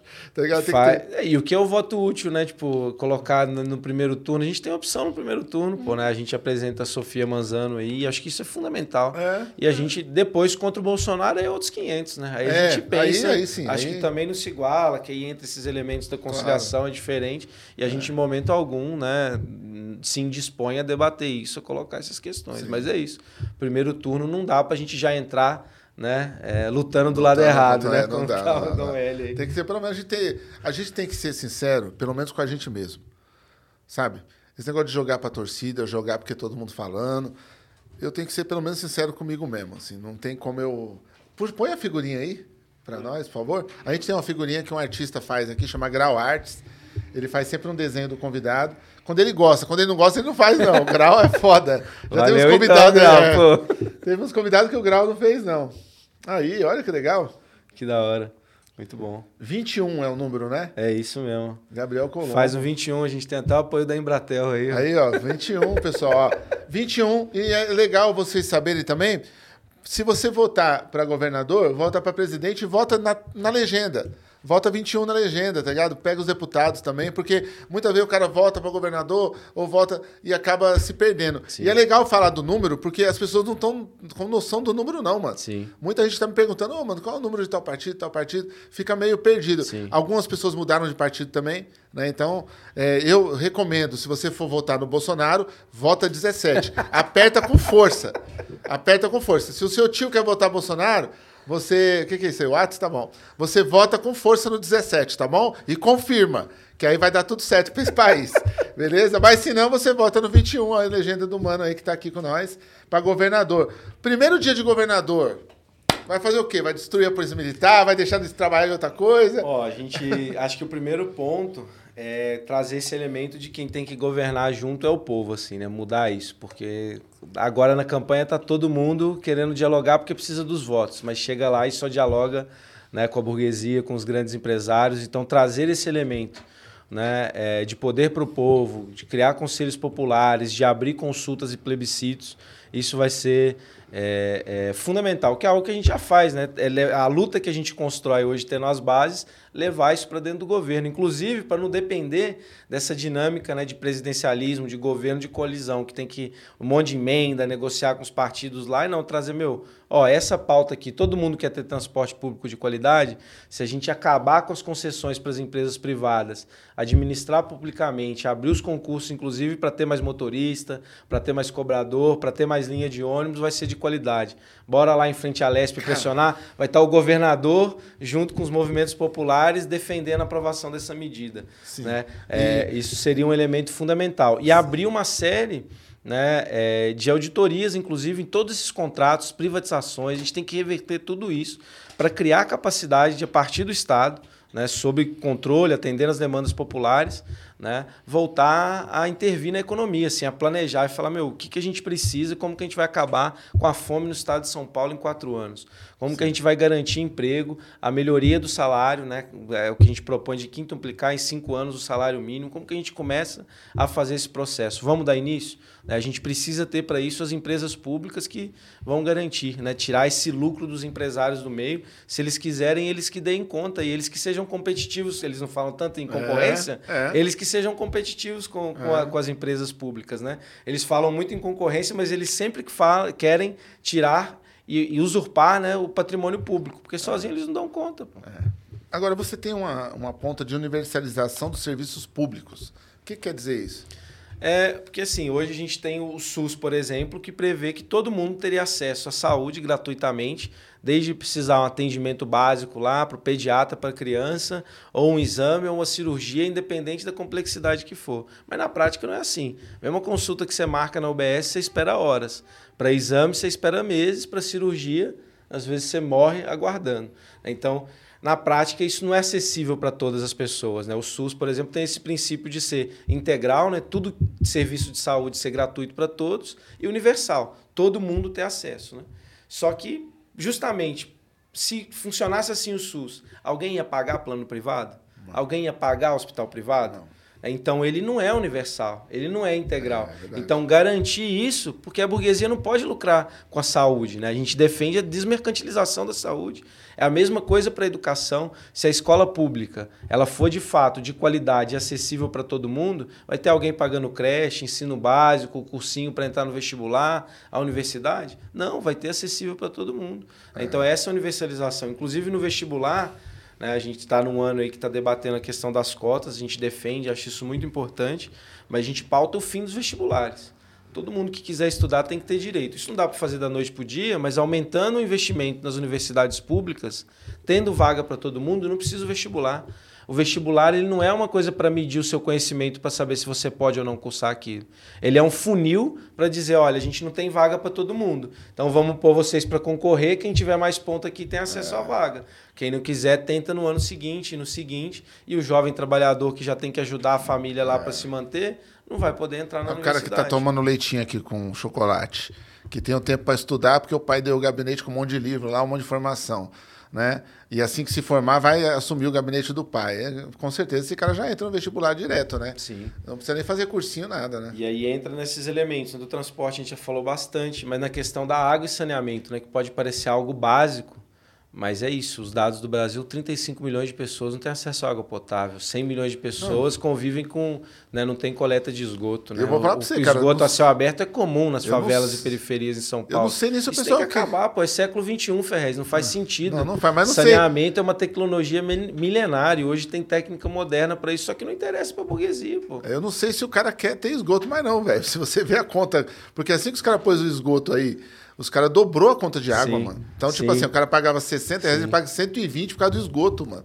Tá ligado? O cara tá quase falando assim, se você bater nas portas, aí os caras falaram, não, leva o esgoto, deixa eu jogar essa porra por aqui mesmo. E aí entra os elementos de que, meu, a gente precisa, junto com isso, reestatizar essas empresas, né? Porque é, a distribuição de energia também é outro ponto muito caro, né? Você tem uma ocupação, Puta. que aí tá lá com o gato. Quando regulariza, pô, é 100, Nossa. 200 conto. É, cara, tá muito caro. E aí, assim, o salário baixíssimo, não dá conta. Mas toda a distribuição de energia e agora a própria Eletrobras são privatizadas. Então, no meio desse serviço tem o um lucro. É. E aí os caras não fazem. No caso da Sabesp, por exemplo, aqui em São Paulo, em 2021 destinou 600 milhões de reais para poder pagar dividendo para acionista. Mas metade da Sabesp já é privada, com ação na Bolsa de Nova York e na B3 aqui em São Paulo. Pô, se isso é tudo estatal, não tem por que você passar isso tudo para acionista. Você pode não só cobrar mais barato da conta, como investir esse dinheiro para né, melhorar a estrutura, para melhorar a rede, para ampliar e para tornar mais barato. Tecnologia que barateiem esses custos. Né?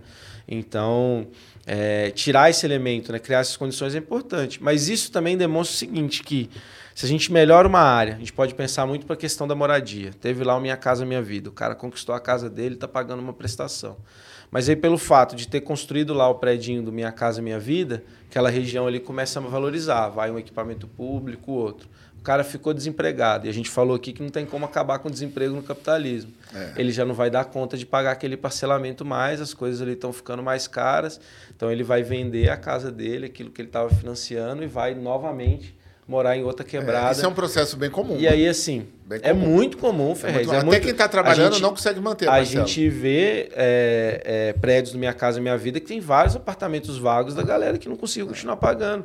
Porque não tem como só resolver parcialmente o problema. A gente precisa mudar toda essa lógica de que tudo é mercadoria, tudo tem que satisfazer lucro é. e renda da burguesia. Então a gente nunca vai conseguir ter casa se o emprego nunca é estável. Se a gente pode ser demitido sem justa causa. Se fazem várias reformas para o nosso salário ficar mais barato. Tipo, a, a, revolução não é só uma coisa idealizada, né? Porque ah, tipo, deveria ser mais bonito o mundo, né? Sem classes, com todo o direito a tudo. Ela é necessária. É, tem revolução Ela direta, é necessária. Né, Ela tem, tem eu, eu acredito que tem muita revolução. O Temer foi uma revolução. Só não foi pra gente.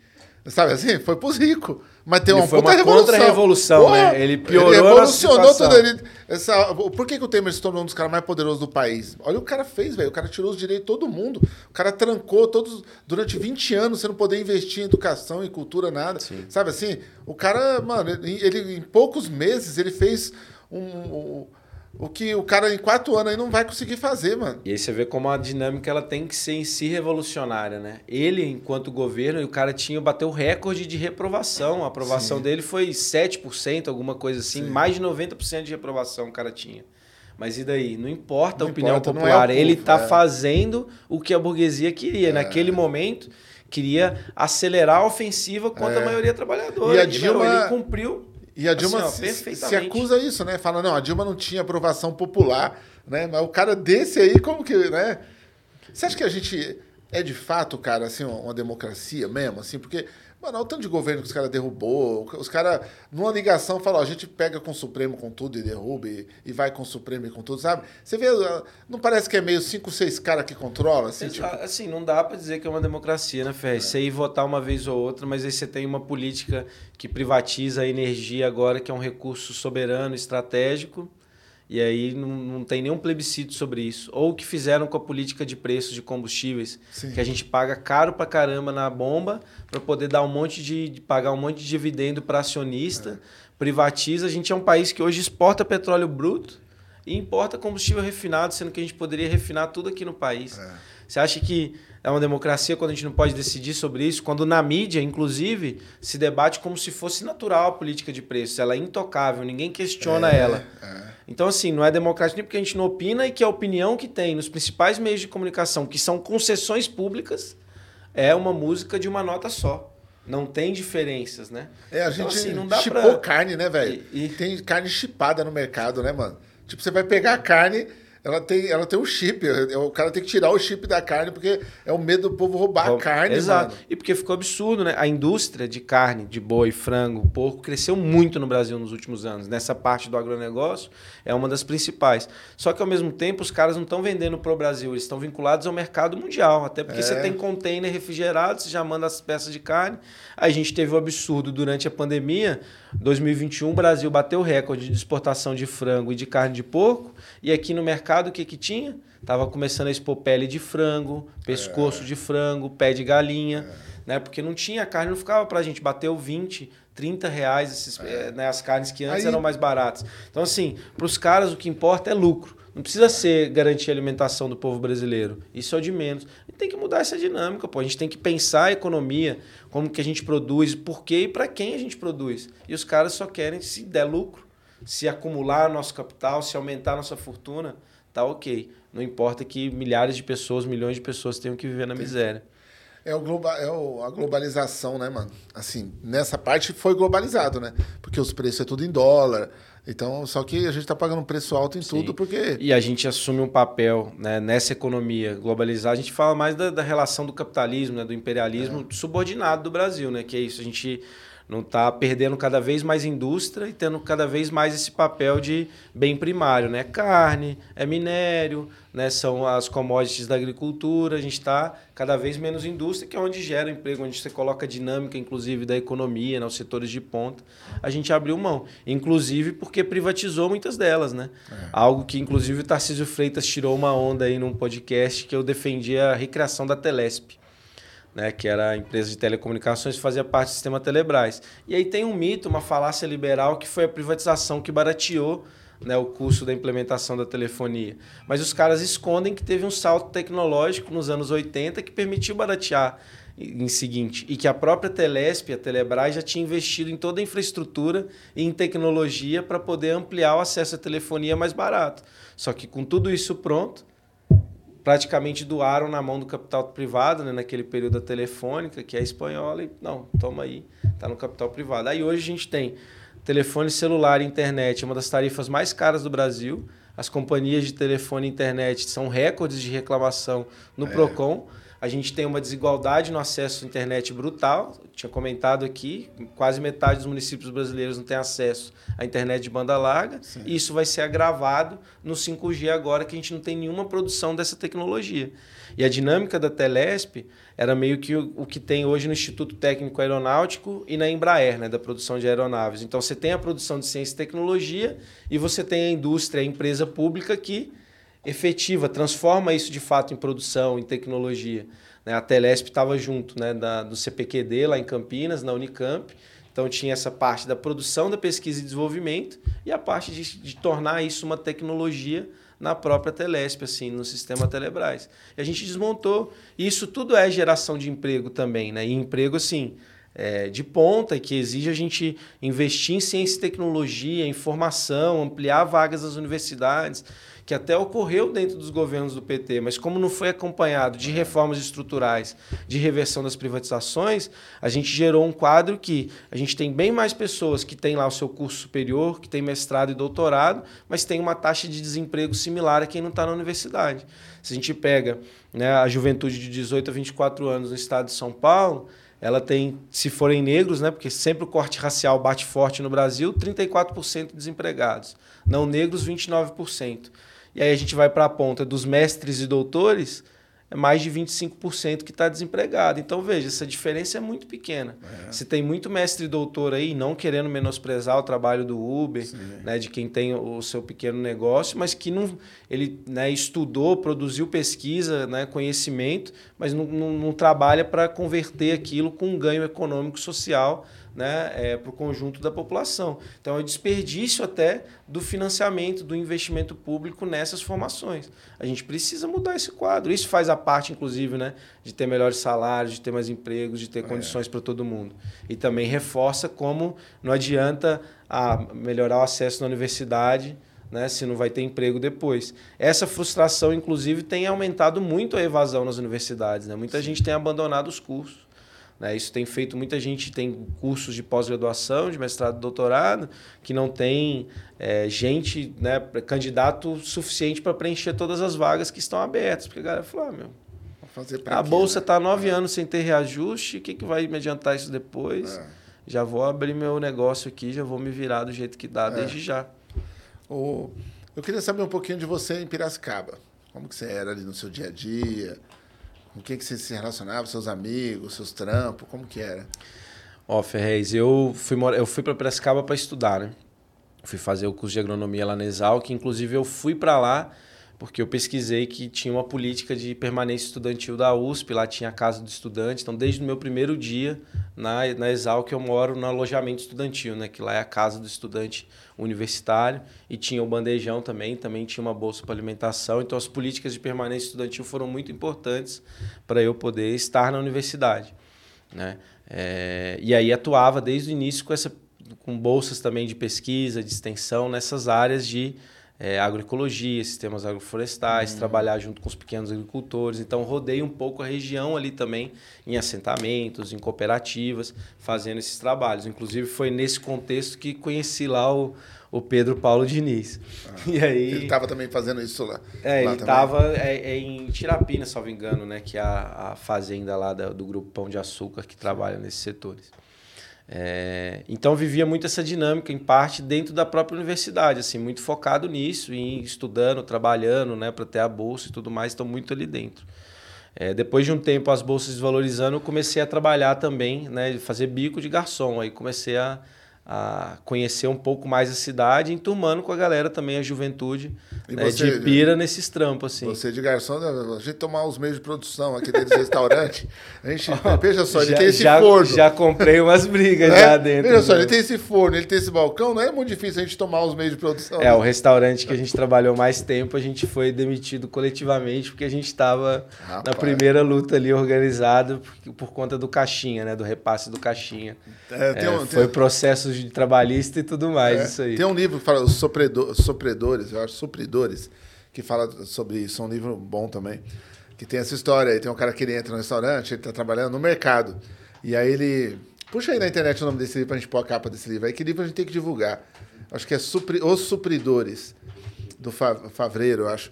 E eu tô, eu tô terminando de ler esse livro. E os caras estão no mercado, e aí tem um cara que fala, pô, mano, aqui nós é explorado, cara, olha, o salário não dá pra nada e tal. Eu tenho que tomar os meios de produção. Que meio de produção? O Marcos fala isso. Aí o cara começa, dentro do mercado, o cara começa a trocar essa ideia, tá ligado? É bem legal. Ele vai, a gente vai achar a capa desse livro aí. É um livro nacional. Aí o cara vai vir aqui no podcast também. A gente tá conversando com ele, o autor, para para mim aqui. A gente é, gosta muito do assunto, assim, o assunto é, é muito importante. Mas e, e as amizades lá? Vocês e, eram, eram os moleques normal, saia para beber? Ah, curtir. Pá? Pô, eu sou do, do grupo aí, do bloco dos inimigos do fim. Ah. Então, é, e, a, e a, no próprio trabalho, né? Trabalhar de garçom, você fica até a noite, a adrenalina vai lá em cima, você é. emenda várias vezes ali na madrugada. Isso aconteceu até eu ter um filho, né? Eu tive um filho muito jovem, né? O Arthurzinho, hoje está com 8 anos, eu tinha 23 na época. Ah, é? Você tem um é. filho? Chama, chama Arthur? Chama Arthur. Aí, os supridores, o José Faleiro. Eu indico aí, quem quiser ler um livro bacana, compra com esse livro aí, é muito legal, mano. A gente vai trazer ele aí, o Faleiro. Mas o, os supridores é é um livro incrível porque tem essa rotina toda do, da quebrada, do Muito mercado. Massa, eu vou procurar, inclusive, para ler. É, e aí o cara vai falando de Marx ali, vai. É isso que eu acho que esse é o negócio, sabe? Vai introduzindo aos poucos falando Sim. e não vira um negócio que o cara vai pegar um livro pesado de socialismo para ler ou de comunismo, Sim. sabe? Eu acho que é, que é um caminho. Que é um... Por que, que eu perguntei de você lá, em Piracicaba e tudo? Porque tem uma desumanização do político, Sim. tá ligado? É, o Ciro estava aqui, eu estava falando com ele, os outros políticos também que vieram aqui. Eu falei, meu, vocês não têm parente, não tem nada, eles não mostram, sabe, assim, família. É, o Haddad também, principalmente. O Haddad nunca teve mulher, nem filha, nada. O Dória tinha tudo, mostrava tudo do Dória, a esposa, Sim. a família perfeita, jogando golfe e tudo. E aí do, do, do Haddad a gente sabe que a gente acompanha outros meios de, de produção, mas a gente não acompanha os meios. Não, é, e aí lá, assim, muito, né, meu filho, inclusive, cresceu na militância, né, que foi meio que o período que a gente estava decidindo, né, minha companheira também foi uma das fundadoras do PCB lá, então a gente entrou junto no partido, ele tinha um ano e pouquinho, mas fez parte de todo esse processo, né, e aí, enfim, era isso. Ah, daí estudando, trabalhando à noite, chegar a primeira, a primeira vez que eu li o, o, o Capital, inclusive fui lendo o marxismo, chegava de noite, né, pezinho na, na salmoura ali na água quente com sal para poder aproveitava esses minutos para baixar a adrenalina. É porque garçom é foda, lendo. né, mano? Era puxado, pô. Mas aí fazia parte nesse círculo tanto da universidade, né, da moradia estudantil, então a galera mais, né, fudida ali da, de dentro da Exalc. É, e aí do trabalho, e depois que entro para o partido, circulando mais dentro da militância, né? Que aí desde essa luta para a questão agrária, a gente começa a ter uma atuação muito forte lá também nas lutas por moradia. Né? A gente atua nas ocupações lá. Primeiro uma coisa de solidariedade, quando vai ter as ações de despejo, de reintegração, e depois um trabalho mais constante de fazer formação política, brigada de solidariedade, organização de atos, né? todo esse processo, construção né? de planos populares é, de urbanização e regularização fundiária. Então foi muito para essa luta. E aí, quando você entra para a militância, o meio né, acaba sendo esse. Mas junto com a militância, obviamente, sempre tem o tempo para cervejinha, é. tem os tempos né, da socialização. Eu também gosto muito de futebol. Né, então já tem uns meses que eu não jogo lá na minha, na, na, na minha pelada lá né, do Olha. Society, mas toda segunda-feira eu jogava. Então, oh, enfim, isso, isso fazia parte ali, compunha.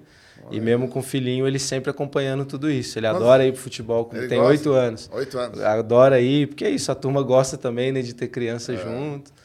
Ah, oito anos, bacana. Você trouxe uns caras aí. Quem são esses caras aí? Pô, ó, tamo aí, camarada Janderson, funkeiro comunista. Ó, trouxe um funkeiro aqui no meu programa, cara. Exato. Puta Pô, vamos merda. pôr ele pra dar uma palhinha aí. Que, que Põe você ele acha? porque demorou. Vamos pôr. Nunca tivemos um funkeiro aí, é a primeira vez. mano. aí? Vamos pôr. Vem pra cá aqui, ó. Você pega esse. Aí, aí. Senta aí. Aí, Senta aí um pouquinho. Boa noite pra todo mundo. Boa noite, tudo bom? Deixa eu sentar primeiro. Boa Beleza? noite, Ferrez, sou acompanhador do seu trabalho há um tempo aí. Desde quando, na verdade, eu conheci o Eduardo Tadeu, o trabalho dele, que Oh. juntamente é o mesmo pessoal, né? Esse selo aí É, de nós, vocês. é, já nós é tudo a mesma máfia. Então nós somos uma maçonaria do rap nacional. Boa.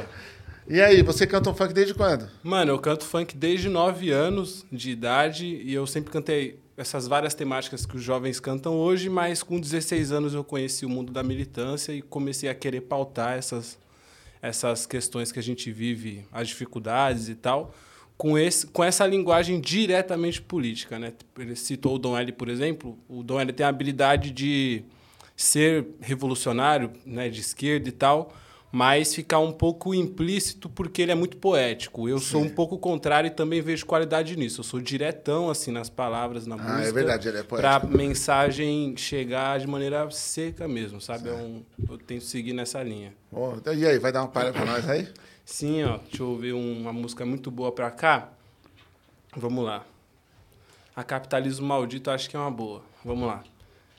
Aí só eu bato palma pra gente não se atrapalhar aqui. Certo. Capitalismo maldito, capitalismo maldito, eles continuam lucrando. A polícia mata meus amigos. Meritocracia é conversinha de rico. Vamos derrubar essa porra. Não é graças ao capital que alguns estão bem. Tomando uma cerveja, esquecendo os problemas, dando uma risada, consumindo bens. Não é graças ao capital que alguns estão bem. Se o povo pobre produz, quer consumir também. E o socialista de iPhone faz o que quiser.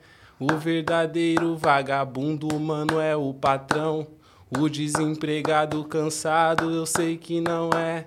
Não tente me enganar. Palestra de motivação não vai me convencer. Papinho de investimento aqui não cola não. Essa vai para aqueles coach da motivação, da motivação. Ó, sobreviver. A condição para sobreviver é conduzir o povo ao poder. Organizar o povo no poder, o povo no poder. Ó, ó. Capitalismo maldito, sou comunista da periferia. Meu sonho é ver as crianças felizes e o fascista sofrendo demais. Democracia burguesa falida, é com a guerra que se faz a paz. Só o poder popular é capaz, só o poder popular é capaz. Capitalismo Caralho, maldito. mano. porra. Ah, Valeu. é. Fez eu bater palma pro banqueiro. Mas se tivesse tocando esse som aqui nas quebradas, nós estávamos muito bem, hein, ué? Sim, sim. Já Não, pensou? Mas no corre aí, ó. 6 Caralho. mil seguidores, pode seguir lá, camarada Janderson. Camarada Janderson, com Isso. J. Janderson. Janderson. É Anderson com J, como eu falava no Ah, Telegram. Anderson Eu sou com J. É boa, camarada Anderson com J, ó. Isso, Sigam lá então. Janderson. Camarada Isso. Janderson. Entrem no Instagram dele e fala, ó, Avesso, tava vendo lá, vi você e tal. E é Instagram, né? Instagram, eu mexo bem mais no Instagram, mas tem o Facebook lá que eu fico falando de São YouTube, Paulo. você lá, tem? mas- YouTube? YouTube tem, tem, Tem? YouTube. Camarada Janderson também em todas as redes, inclusive no Apoia-se aí, que é onde eu tô explicando melhor minha trajetória. Da e se hora. você quiser, você pode contribuir também. É isso aí, ó. Apoia-se pra isso, pra apoiar gente boa, velho. Isso, Apoia-se funciona bem pra apoiar gente Nas legal. plataformas de áudio também, né? Isso, as streams, né? Que o Spotify e tudo mais, que é onde eu também consigo ganhar um ganha-pão, literalmente, Janderson. né? que- Também tá como camarada Janderson lá. Isso, tudo camarada Janderson. Legal. Já deixei eu o fiquei camarada- imaginando, cara, no, eu achei que você ia chegar na hora do refrão, você fala assim, empurra o primo rico, dá uma bicuda nele, sabe assim? Eu Tem umas músicas parecidas assim, hein? Tem umas músicas É, que eu vai fiquei- tipo assim Eu também. fiquei imaginando, falei, caralho, velho, dá pra fazer um funk de tudo, assim, com esses Tem uma caras. música chamada O Patrão é Vagabundo, que teve uma O eu- patrão é vagabundo, é. Porra, é muito bom, o patrão é vagabundo, É mano. que eu tava com muita vontade de espalhar essa noção de o patrão é vagabundo, pra ninguém fala isso, e é muito Ninguém, óbvio. cara, né? é bom. Eu não, fazer uma música assim, o patrão é vagabundo, mano, que a pessoa já vai ler o título, tendo uma conclusão pra. Caralho, eu vou escutar essa pensando. música aí, mano. O patrão Escuta é assim, vagabundo. mano, com certeza, você vai curtir. É verdade, mano. Eu, eu luto muito com, com as pessoas que trabalham comigo. Quando elas falam assim, quer que eu pegue tua compra? Não, eu vou ficar vagabundo, velho. Porque eles também... tem um negócio, se você começa a trabalhar com muita gente, as pessoas te deixam vagabundo. Começa a pegar coisa pra você, começa... Sabe? E aí eu falo, não, o meu bagulho eu carrego, os meus bagulho eu pego. Senão, mano, você vira um Não, negócio... Os caras cara né? têm uma mania de ter empregada, né? Essas coisas assim. Tipo, mano, vagabundo é esses caras, velho. É, Tipo, mano. Os caras não trabalham, ganham pra caramba, entendeu? Boa, mano, boa. Obrigado, viu, ter vindo aí. Nós, valeu. Um E prazer, mano. o. Que isso, mano. E os outros Bravo pessoal é quem? demais. Ó, tá aí também o Renan Lira e o Marcelo. O Marcelo tem me acompanhado aí em toda a caravana do Poder Popular. É. O cara é multitarefas. Tira foto, dirige, acompanha, ajuda nas Porra. redes sociais. A gente Da vai hora. sempre trocando ideia. Renan Lira também está na coordenação aqui das nossas campanhas Renan de São Lira. Paulo. né? Então, E o outro é o? Renan, além do partido, Marcelo Raioche. constrói o coletivo LGBT comunista também, é Olha. secretário político aí nacional do coletivo LGBT comunista. Muito bom, cara. Então, eu é vi, isso, esse, né? essa, O eu vi essa trabalho questão. militante aí, coletivo, dedicado, né? Eu sempre coloco também que meu rosto é o que aparece, mas é todo um trabalho, né? Tem uma cavalaria inteira em minha retaguarda, né? Pra poder citar o Cara, e, e foi histórico, porque todo candidato a governador aqui trouxe muito polícia, não trouxe banqueiro, Ah, tá ligado? então, assim, diferente pra caralho. Essas ruas estavam todas cercadas de polícia o tempo todo aí.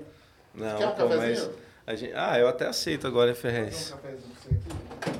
Pra gente... E...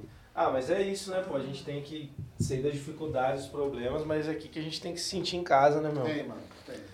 É isso, o lugar, inclusive em Piracicaba, é nas ocupações que eu posso chegar, deixar o carro com o vidro aberto, deixar tudo correto, porque, mano, É. estamos entre os nossos, né? Ah, falar nisso, eu quero te dar um livro meu, ó. O Demônio de Frankfurt. Um romance Pô, novo. Valeu demais. Posso aproveitar para trazer umas lembrancinhas Pode, também? pode, você trouxe negócios. Ó, trouxe uma aqui que é organizado pelo Jones Manuel e pelo Gabriel Landi, Nossa. Raça, Classe Revolução. Olha esse aqui. Inclusive, em parte aí a pedidos do Jones também, que a última vez que ele veio aqui veio de mão lisa, né? Sim. Falei, pô, Jones, vamos Obrigado. consertar isso aí. E aqui, ó, uma bandeira do Poder Popular, Olha o coletivo bonito. Vianinha, que é o Rapaz. coletivo de cultura isso. é, do que PCB que organizou, né, nesse debate sobre as bandeiras, qual é a nossa bandeira. A gente falou, não, nossa bandeira é vermelha mesmo É. e é a do Poder Popular. Pô, muito bonita, né, cara. porque por mais que tenha identidade, a gente tem que assumir de fato né, a nossa cultura Obrigado. brasileira. As cores da bandeira brasileira representam Sim. né, as famílias aí da monarquia é, portuguesa, né? Não é nenhum vínculo com as riquezas do país, Eu né? sempre quis ter uma bandeira vermelha, agora eu tenho uma bandeira. Caralho. Tá aí. Tá aí. Quem quiser também, o coletivo Vianinha, acho que produz também, né, para venda aí, procurar o coletivo Vianinha na- nas redes sociais também. Dá para encontrar por lá. Como acha essa bandeira? No coletivo Vianinha. Dá para achar pelo Instagram, acho que Facebook também, né? Imagino que todas as redes sociais aí. Olha que legal. Recomendo o pessoal comprar essa bandeira aí. A gente tem algumas perguntas, né? Vou falar no microfone aqui. A gente tem ajudar o podcast. A gente tem algumas perguntas. Depois e- eu vou querer autógrafo. Ô, pode deixar que a gente desvaloriza, desvaloriza o livro aí. Rosimar Gonçalves, poderia explicar o que é agronegócio e qual a diferença com a agricultura familiar? Perfeito, Boa. essa é boa. É, vou começar com um pouquinho de história, mais breve, viu? O agronegócio ele é resultado da ditadura empresarial militar no Brasil. Pega lá os latifundiários, aqueles grandes proprietários de terra desde o período né, da, da colonização, portanto da escravidão, junta com o capital financeiro e o capital industrial, né? então com os grandes bancos, né? É, com as grandes empresas que a gente vê aí que produzem os insumos, fertilizantes, etc., através do sistema de crédito do Estado. Esse é o agronegócio, né? é a ideia de modernizar a agricultura. Né? É, inclusive, esse processo é chamado de Revolução Verde, né? É, que aí alguns autores colocam que a Revolução Verde foi uma maneira, né, isso é capitaneado pelos Estados Unidos, de evitar as revoluções vermelhas no terceiro mundo, que era um período que já tinha tido Revolução Cubana, Vietnã, Guerra da Coreia, então, meu, e parte significativa disso tinha o envolvimento dos camponeses nessa luta, reivindicando terra, né, na luta contra a fome, e aí os caras falaram, não, vamos apresentar uma maneira também, e a forma não vai ser né, com reformas agrárias no terceiro mundo, democratizando acesso à terra. Vai ser modernizando a grande propriedade com um pacotão tecnológico que aí é o do milho, o da soja depois, dessas grandes culturas. Essa é a origem né, do agronegócio. Só que é a partir dos anos 90 que começa a surgir essa ideologia justamente para poder maquiar, chamar os caras de latifundiário, para poder desvincular a história dos caras do que foi a escravidão. Pode ficar de boa. Ah, é que como, como você falou, eu também me sinto muito incomodado de, de ser servido. Muito obrigado? Ferrez. É, para poder para poder desvincular né, do que foi essa participação da grande propriedade da terra, dos latifúndios na escravidão. E aí é importante pautar que meu, o agronegócio sempre teve apoio né, de todos os governos. É só a gente pensar que né, com a FHC nem se fala, mas no governo Lula quem assume o primeiro é o Roberto Rodrigues, que era um dos idealizadores dessa perspectiva de pautar não como latifúndio ou como grande propriedade de terra, não, mas o agronegócio. Que a ideia é passar isso que é moderno, que é, é como a propaganda hoje, né? Pop, é tech, é tudo. Né? Não tem nenhum problema nele. Eles não desmatam, imaginam. Eles não poluem as nossas águas. Né? Eles não acabam com, com os nossos rios. Né? É, eles não, não promovem é, trabalho análogo à escravidão. Não. Né? É, então, assim, para poder disfarçar, maquiar tudo isso, ele foi o primeiro ministro da Agricultura do governo Lula. E a Dilma encerra com nada mais, nada menos do que a Cátia Motosserra de Ouro, né? que ganhou a Motosserra de Ouro pelo desmatamento das mãos da Sônia Guajajara. Não sei se se lembram isso, acho que foi algo Nossa, que entre doideira, 2012 e 2014. E era uma representante do agronegócio também. Então, o agronegócio é essa grande propriedade da terra, em que, meu, os grandes proprietários ganham muito com isso, porque o que a gente entra no Brasil é praticamente com a nossa riqueza natural. É. A gente pega adubo, que é o básico, a gente importa mais de 85% e a gente teria condições de produzir no Brasil, mas isso faz parte do acordo desses grandes proprietários de terra, da burguesia brasileira, também com o imperialismo, que fala, não, beleza, a gente entrega a nossa riqueza natural e aí né, é- é- é, a gente é, usufrui né, da nossa riqueza natural, a gente ganha com essa parte, mas a parte da indústria é toda de vocês, né, para o imperialismo, assim, digamos. Esse é o agronegócio, que produz né, culturas que não alimentam o nosso povo, né? então eu estava comentando, o que cresce não é para alimentar o nosso povo, é para exportar e para lucrar, né? É, e que produz é, atentando contra a natureza, né? super explorando o nosso trabalho nessas condições.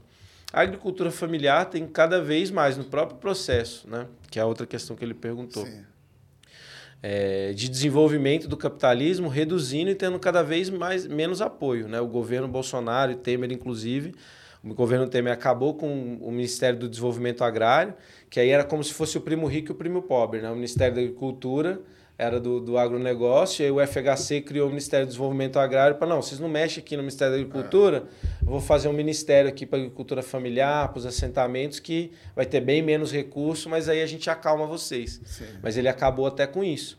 E foi acabando com várias políticas. Né? Tinha um programa de aquisição de alimentos que fazia compra direta de agricultor familiar, com um preço tabelado que garantia né, um pagamento mínimo ali para ter as condições dos caras se manterem. Ele foi acabando, acabou né, com os estoques reguladores que a gente fala, que parte dessa compra dos alimentos fazia um estoque de feijão, um estoque de arroz, né, um estoque de milho, para se o preço subisse muito, você poder injetar isso no mercado e controlar esse preço para não ficar muito caro a inflação dos alimentos. O Temer já foi acabando com isso e o Bolsonaro liquidou. A gente sente na pele agora os efeitos disso. Isso dentro. ah, O estoque regulador é uma Aí, política. Obrigado. É é a porra do É funkeiro. o funkeiro Você querendo elogiou começar o show agora, né? Ela falou: não, vamos. Ele acabou vamos- com... É nóis, é nóis. Tô ligado que a noite é nossa. é mais- a gente fica mais à vontade à noite, tá ligado? E aí, né, uma política dentro, se a gente olha os países capitalistas, os Estados Unidos tem uma, poli- do estoque regulador altíssimo, porque se tiver crise climática, se tiver aumento do preço dos alimentos, os caras conseguem garantir a alimentação da população. Os governos Bolsonaro acabaram para isso. E aí, se eu puder emendar para falar do que a Claro, gente tem a pode. proposta da reforma agrária popular, e acho que esse é um dos pontos né, que a gente tem pautado, que as Sim. candidaturas que estão mais à frente não colocam, assim como a questão de acabar com as privatizações, retomar as empresas públicas, né?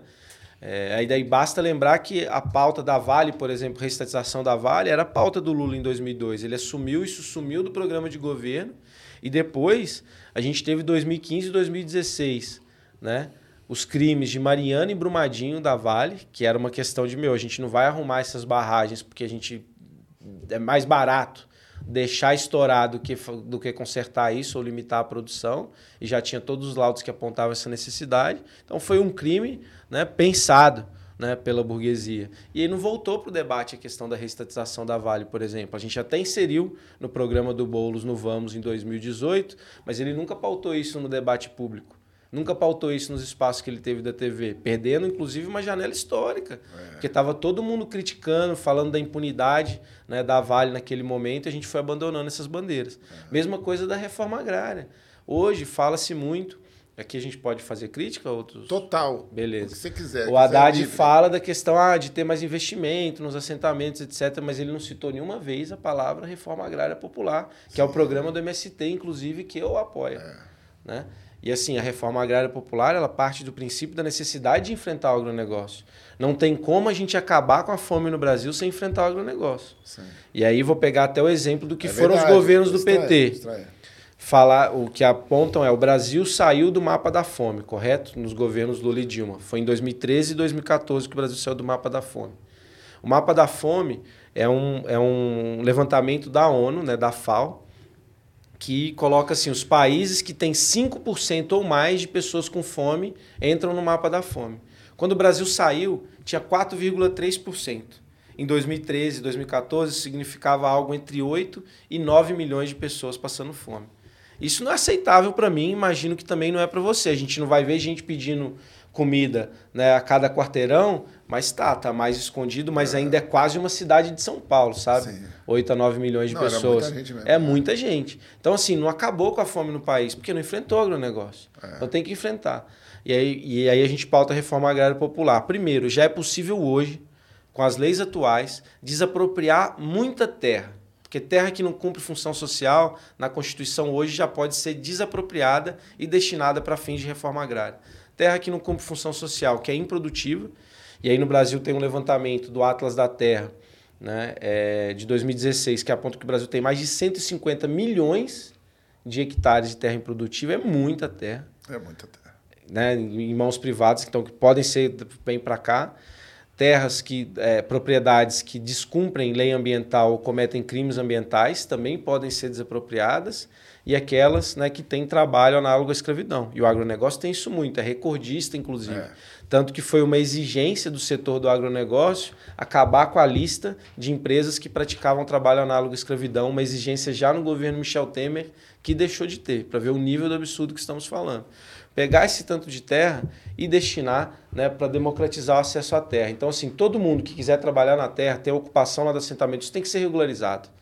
Né? Se não, eu quero voltar para o campo produzir, beleza, você vai ter, e vai ter apoio para isso, vai ter investimento, vai ter assistência técnica, vai ter apoio para você ter lá o mínimo agroindústria, para você não vender só a fruta diretamente, para você Sim. fazer daquilo uma polpa de suco, fazer daquilo uma geleia, agregar valor e ter boas condições de vida para não ser um trabalho também que mesmo você tendo a sua terra, ser um trabalho extenuante, né? Tipo, que você ganha pouco com aquilo que é a realidade da maior parte dos assentamentos né? É, e dos pequenos agricultores hoje. E aí a gente tem situações no estado de São Paulo, estive em Limeira, por exemplo, lá tem um acampamento Elizabeth Teixeira, que está há 15 anos o pessoal ocupando a terra, produzem alimentos e não está regularizado. E por isso não tem acesso à energia, não tem acesso à água, depende de, do, do, dos poços, né? É, e ainda sofrem com ameaça constante de despejo. Faz 15 anos 15 que anos. deram uma função social para aquela terra. Isso precisa ser regularizado. Só que a gente entende também que no Brasil a gente já tem, não é a mesma coisa da luta por reforma agrária dos anos 50 e 60. A nossa população já é mais urbana. O estado de São Paulo, então, a gente está falando de 96,4% da população vivendo nas cidades. Sim. Então não tem uma demanda tão grande por terra. Mas daí a gente pensa, bom, mas o que, que a gente faz com essas terras que estão improdutivas e como que a gente vai criando condições de expropriar cada vez mais as grandes propriedades de terra?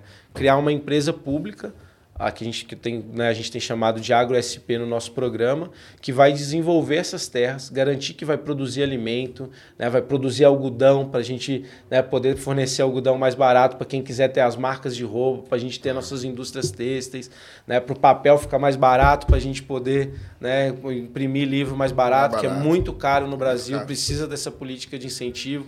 Porque é isso, a gente é um grande produtor de celulose, mas o preço é dolarizado, porque a gente está exportando é, para o mundo todo. Semana passada Vamos garantir. duas vezes numa semana a celulose.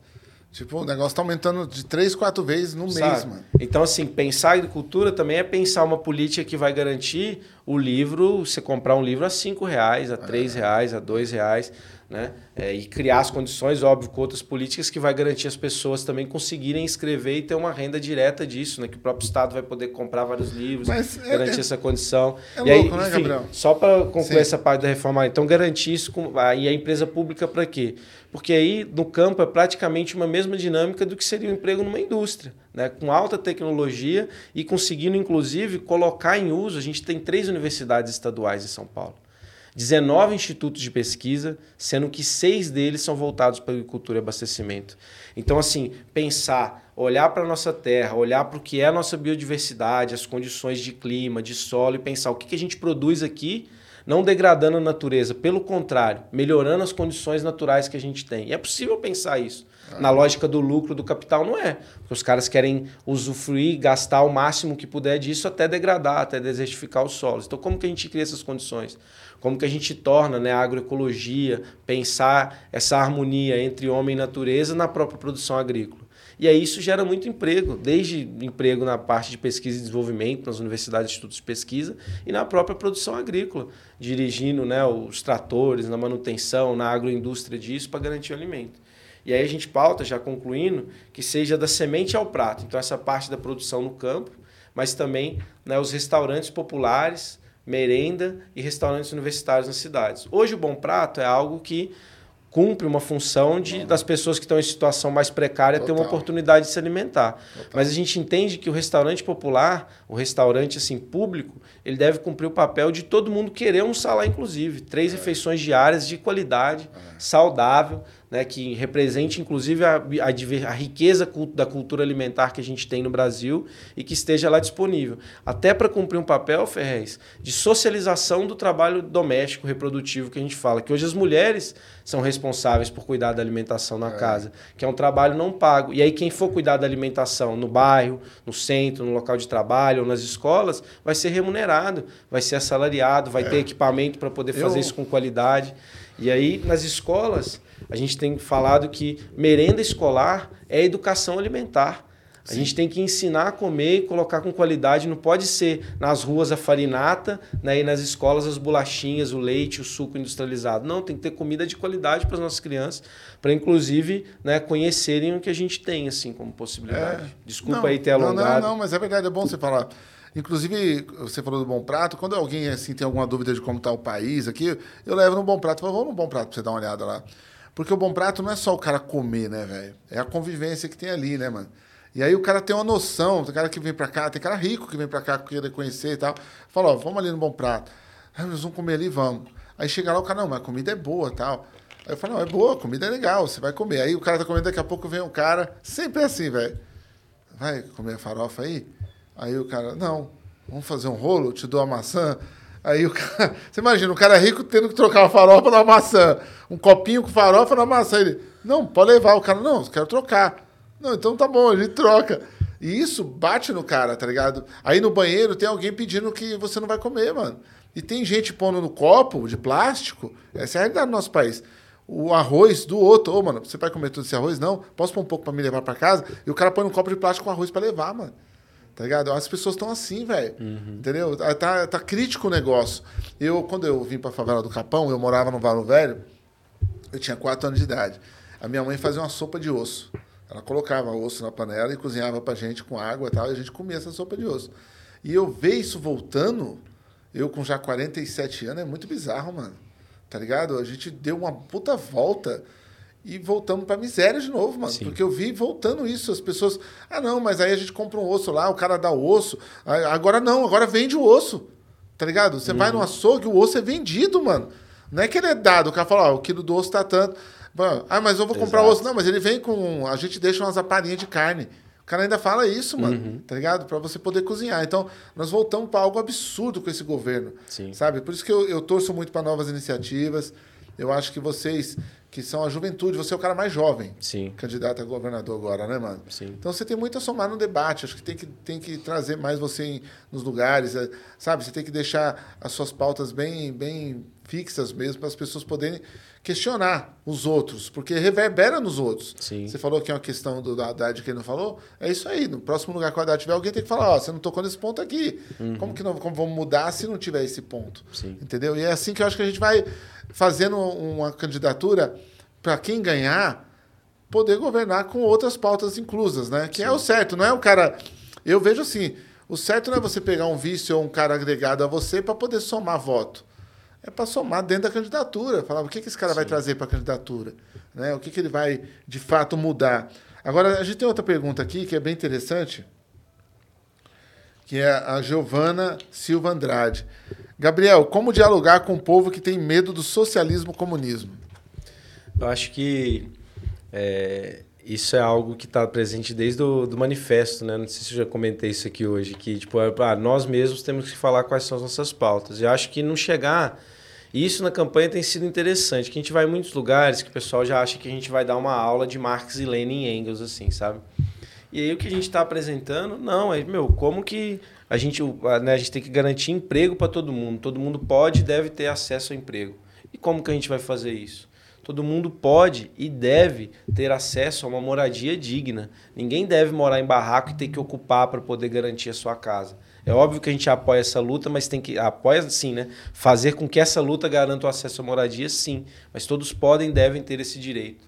né? Todo mundo pode e deve ter o direito a se não ter que esperar horas, meses para ser atendido né, na fila do SUS. Todo mundo pode e deve ter acesso ao ensino superior, por exemplo. Né? Todo mundo pode e deve ter acesso ao transporte público de qualidade, se alimentar bem, produzir né, e usufruir de cultura e arte, né, de esporte e de lazer. Então é dizer isso e apontar que meu, isso não ocorre porque tem uma minoria que explora muito, mas em cada um desses pontos e demonstrando, como a gente falou aqui do transporte, seu transporte não está bom porque o cara está ganhando isso. Você recebe um baixo salário porque os grandes empresários estão batendo recordes de lucro e é o seu trabalho que produz a riqueza, mas ele só te dá uma fatia muito pequena disso. A saúde está muito ruim porque tem os grandes empresários aí com planos de saúde, com hospitais privados que estão ganhando muito com isso. É, é. Então, assim, é trazer esse ponto, e acho que a gente já errou muito nisso, inclusive, né? E, e- mas faz parte do próprio processo de amadurecimento, né? É, de formação e desenvolvimento dos partidos, de ficar num debate mais geral, né? É, mais teórico e chegar pouco né, nas consequências concretas do que seria um governo socialista comunista. Né? Porque a Sofia Manzano colocou uma frase que tem repercutido bastante, né? que o comunismo é a proposta mais generosa que a humanidade já produziu. Só que a gente tem que conseguir isso, fazer chegar objetivamente para as pessoas. No momento da campanha, a gente conseguindo apresentar bem nosso programa e no cotidiano das lutas, quando as pessoas estão lutando por melhores condições de trabalho, ou para ter um emprego, por transporte, sabe, por ter né, a casa de cultura, o centro de cultura na periferia, a gente está junto também dizendo que é isso aí e muito mais. Né? Isso não é isso não é uma reivindicação, não é uma esmola que a gente está dizendo. Isso aqui deve ser dessa maneira. A gente precisa garantir isso. E muito mais, né? para poder entrar nesses pontos de que, pô, não adianta ter o Minha Casa Minha Vida se eu vou ficar desempregado em algum momento ou se esse financiamento vai explodir nos juros depois. Então, acho que né, trazer esse ponto, a gente tem esse desafio de conseguir apresentar nossas pautas e que elas cheguem nas pessoas, nas demandas mais imediatas, porque é isso. Como você colocou na questão da fome, né? a, gente, a a pessoa está lá pegando arroz porque não tem nada em casa. Então a gente tem que dialogar com isso e falar, meu, a gente pode, né? é um absurdo as pessoas passarem fome hoje. A gente quer, cara. né? Ó, é, se- vou falar pra você, Gabriel, de verdade. Se tem uns mano aqui de comunidade também que pode averbar se eu estiver mentindo.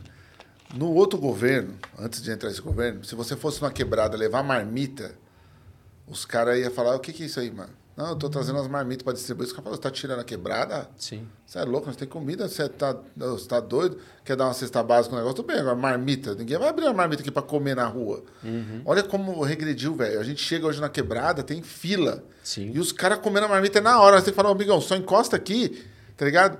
O cara tá comendo a marmita com a mão, velho. Sim. Aí você fala, mano, como que ficou assim muito rápido, mano? Três anos e pouco do governo. Sim. Não tô falando que o outro governo não tem as falhas dele, não tem, sabe, as falcatruas e tudo. Mas, mano, a- a- a- o impacto na população foi tremendo de desemprego, de, de, sabe, de fome, de luz cara, água cara. É o que a gente tava falando aqui. Você vai dentro do, do- E o povo é honesto pra caralho, velho. Esse é o problema. Eu tenho uma tiazinha que eu conheço que ela tá parcelando a luz de 700 pau do mês. Ela tá pagando 100 pau por mês numa luz de 700 que veio errada. Eu falo, não, senhora, vai lá reclamar. Não é possível que você mora dentro da favela, paga 700 pau de luz. Ah, já fui, eles falou que tá isso mesmo. E que eu tenho que quitar esses 100 por mês para entrar no acordo, que aí a conta vai diminuir. Quanto sabe? de comida ela não deixou de, né, de ter Pelo de acesso Deus, para pagar mano. esses 100 reais aí por mês? Sabe, recebendo um LOAS de 800 reais, aposentada pelo LOAS, recebendo 800 reais, pagando 700 de luz, mano, parcelado, é um absurdo, mano. Sim. Sabe, então o povo brasileiro está sendo levado ao extremo. Sim. Eu acredito que ele- a gente tolera muita coisa, mas no extremo não vai rolar muito tempo não, mano. A gente nem perguntou se você Que come isso aí, é frango, chique, carne hein? e tal, é. Aham. Mas a gente comprou, a gente nem perguntou se você come. Aí o cara falou, não, eu sou Valeu vegano, aí demais. fudeu. É, a gente tem que perguntar a próxima vez. Aí o cara falou, não, eu sou Valeu vegano, eu só demais. como plantas do mar náutico. nem sei se existe essa porra. Eu quero agradecer, aproveitar que a gente Ah, vai comer pode aqui. ser um refri. Aqui, ó. Ah, você pode passar pra ele, eu não posso beber, não. Obrigado. Eu sou beber um refrigerante, eu morro, eu não posso beber nada gelado, mano. É uma pena, mano. Aí a Afro Queen Sounds aqui da Amanda Negra, assim, ó. Obrigado. Mandou pra gente um disco bacana, mano. Tá ligado? Amanda Negra, assim, é muito foda. Inclusive, ela me deu um outro, que era pra me dar de presente. Alguém legal. Vou dar pro mano do funk aqui, ó, que cantou um funk pra nós, certo? Pra ouvir uma Amanda Negra assim, pesada. Ô, é nóis, mano. Já veio de longe lá do extremo norte, mano. Você é doido. E ó, ela também mandou o disco. Olha que disco bonito, pessoal. Ó, sabe que eu sou colecionador de vinil? Pra... Leitoso, transparente. Olha isso aqui, ó. Não é nem leitoso, transparente total, ó. Que da hora. Que coisa linda. Parabéns, Amanda. Da hora de ter te recebido aqui. Obrigado pelo autógrafo. Certo? Vou ouvir o disco com o maior carinho. Eu tenho todas essas mídias aqui, ó. Eu tenho tocador de CD, tocador de vinil. Pra poder. Eu sempre falo pros caras. O cara fala pra mim lá em casa: É, mano, mas você fica nessas mídias ante- an- antigas. Aí eu falo pros caras assim, mano, hora que cair a internet, você tá fodido, porque tudo é virtual. Cara tudo tem internet na televisão, internet no, no Spotify, tá ligado? Eu não, caiu a internet lá, mano, eu ligo meu sonzinho, escuto meu sonzinho de boa. Tá ligado? tranquilo, tá Só se- garantido. tá ligado? Só se cair a luz. Aí caiu a luz, lascou, mano. Eu tenho uma última pergunta pra você também. Tá ligado? É, que o Thales mandou. Thales Pensante da Vida. É bom esse nome, hein? Thales Pensante da Vida. Como lutar pelos humanos sem levar o planeta em consideração? Isso é. Não, acho que aí está uma das grandes necessidades né, da luta anticapitalista. É... Olha, eu nem sabia que tinha que virar o microfone, todo mundo me ouviu mastigando. aí. é, da necessidade e urgência da luta anticapitalista e antiimperialista, né? Porque o capitalismo, ele, o, Marx colocava, né? O capitalismo, ele, falando da agricultura, inclusive, especificamente, ele é capaz de desenvolver as forças produtivas e científicas né, para ampliar a produção na agricultura, mas, ao mesmo tempo, ele degrada as duas fontes de toda essa riqueza, a natureza e o próprio homem. né? Então, assim, o capitalismo ele depende tanto do processo de exploração do trabalho, mas ele é, é, utiliza né, é, da riqueza natural, assim, da natureza, como se fossem recursos é, inesgotáveis, né, infinitos. Ele pensa porque a dinâmica é o quê? Acumular cada vez mais capital. E, ter um, e ter um cuidado, né? ter um, um preparo, pensar na própria renovação, regeneração do solo, manutenção de fertilidade, etc. Isso não entra, porque isso é um custo para ele.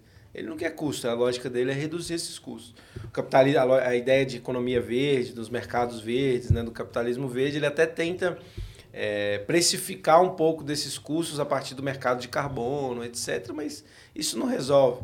Né? Isso é, é, é maquiagem, né? o famoso perfumar merda, né? não resolve. Então, isso exige, porque o capitalismo, no seu desenvolvimento hoje, coloca em risco né, a existência da própria humanidade no planeta Terra. Porque, assim, a dinâmica de um, de um ecossistema como a Terra, ele continuar existindo, tem os humanos aqui ou não Sim. né? Pode, a gente pode degradar muito a Terra e mudar completamente as condições de existência aqui, de solo, de clima, que vai ficar inviável para a gente estar aqui. A Terra vai criar, né, é, é, a própria dinâmica de desenvolvimento né, do sistema ecológico vai criar outras condições de vida, né, outro desenvolvimento né, é, evolutivo, que não vai incluir os humanos. Né? Então, o capitalismo coloca em risco a espécie humana com a degradação da natureza, né, com o período que a gente tem de crise climática. E não só, né? o desenvolvimento e a necessidade de acumulação coloca vários capitais em choque, vários países, a gente tem a continuidade das guerras, né? A gente está assistindo um ensaio disso que pode tornar-se uma nova guerra né, mundial imperialista do que ocorre na Ucrânia, né?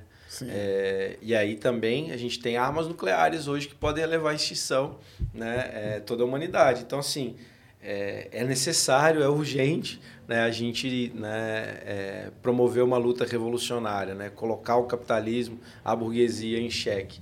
Né, para que tenha alternativa de fato, né, para que a bomba atômica não seja é. a solução. E acho que é isso, a gente tem que. É né, uma tarefa que a gente tem que cumprir, né, Ferrez? Não adianta sei lá, eu, eu me sentiria muito frustrado se eu acreditasse que me convencesse que ah, não tem saída. Sim. Não há solução. Porque, pô, o que, que eu vou fazer da minha vida aí? É. E a gente tem que preparar uma geração melhor, né, cara? A gente tem essa. Você tem um filho também, eu também tenho um filho. A gente tem que deixar um mundo um pouquinho melhor para eles, para eles fazerem um mundo melhor para o próximo, né? Sim. É, é isso aí. Quero te agradecer. Obrigado pelo seu tempo, obrigado por ter vindo. Tá bom? Pessoal, você quer falar mais alguma coisa? Não, eu agradeço muito, Ferrez, ter vindo aqui. Para mim foi uma grande honra. É, se puder divulgar e fazer o jabazinho das redes sociais, Deve. né? Porque nessa do boicote midiático, né? A gente acaba divulgando bastante, né? Tem um espaço melhor para divulgar nossas propostas. Ali, né? No Instagram, no Facebook, no Twitter. E aí é o Gabriel Colombo PCB no Instagram e no Facebook e o Colombo PCB no Twitter. Né? E reforçar esse papel de que a nossa candidatura, o, único, o nosso único compromisso né, é com a classe trabalhadora, são com os trabalhadores e com as trabalhadoras, e a perspectiva de fortalecer né, um projeto de poder popular, que, portanto, apresenta um programa de lutas, mas ao mesmo tempo é um convite para a organização, porque a gente quer mudar realmente a nossa realidade para que em 3, 4 anos não desmono, não desmonoro, nossa, não acabe tudo, a gente regrida 30, 40 anos, a gente precisa mudar radicalmente essa realidade. E a gente só é capaz de fazer isso se organizando, se envolvendo politicamente. Então a gente também faz da campanha esse convite né, à participação política, né, apresentando, obviamente, né, o PCB, seus coletivos de juventude, LGBT, coletivo negro, né, é, mas também né, apontando a necessidade de, seja um movimento social, seja no seu sindicato, no Grêmio, né, que você ressaltou aqui, movimento estudantil, de cultura, se organizar politicamente, né, debater as pautas, a gente avançar nesse processo. É isso que a gente quer né, que a nossa, nossa candidatura traga de resultado. Né, um fortalecimento é, das organizações e da mobilização popular. E é isso, Ferrez. Valeu demais. Pô, show. Brigadão. Pessoal, nós trouxemos mais uma opção para você. Então você pode votar no 21 aí na legenda para governador no Gabriel, certo? Se você achou da hora o papo dele, se você quer engrossar a campanha dele, entre, entre nas redes sociais dele lá, participe. As questões que manda um direct nas questões, tá ligado? E eu acho que é isso, mano. É você ter opção. Esse negócio de voto útil, de voto é, mil grau, de voto em quem tá ganhando, em quem tá perdendo, não, mano. Você tem opção, tá ligado? Você tem opção de escolher e votar pela sua consciência. Tá bom? Nós estamos aqui para isso, para levantar o debate. As pessoas que estão vindo para cá estão somando com você nisso. Você pode acompanhar, certo? Tem muita gente que fala: ah, mas você não vai, vai trazer todos. Pai, eu não fiz esse podcast dentro da quebrada para trazer inimigo para falar. Então, o cara que o Bolsonaro apoia, eu não vou trazer. Tá bom? Vai para outra rede, vai para puta que pariu, para qualquer lugar, porque aqui eu não vou trazer, não vou trazer esses caras. Eu acho desconstrutivo. Esses caras já têm a grande mídia para falar, já tem a máquina pública. Exato. Eu vou trazer aqui gente de bom coração. Você pode até duvidar se você quer votar nele ou não, mas mau caráter é difícil trazer aqui. Tá bom? Um grande abraço para vocês. To celebrate Slider Sunday all season long, Kings Hawaiian is giving away $1 million in a trip to the big game to one lucky winner. Just go to KingsHawaiianShowdown.com to enter to win. Earn more entries by playing fun games, voting on your favorite sliders, and discovering delicious game day recipes. That's KingsHawaiianShowdown.com for your chance to win $1 million. KingsHawaiianShowdown.com. Lucky Land Casino asking people what's the weirdest place you've gotten lucky? Lucky? In line at the deli, I guess? Aha, in my dentist's office.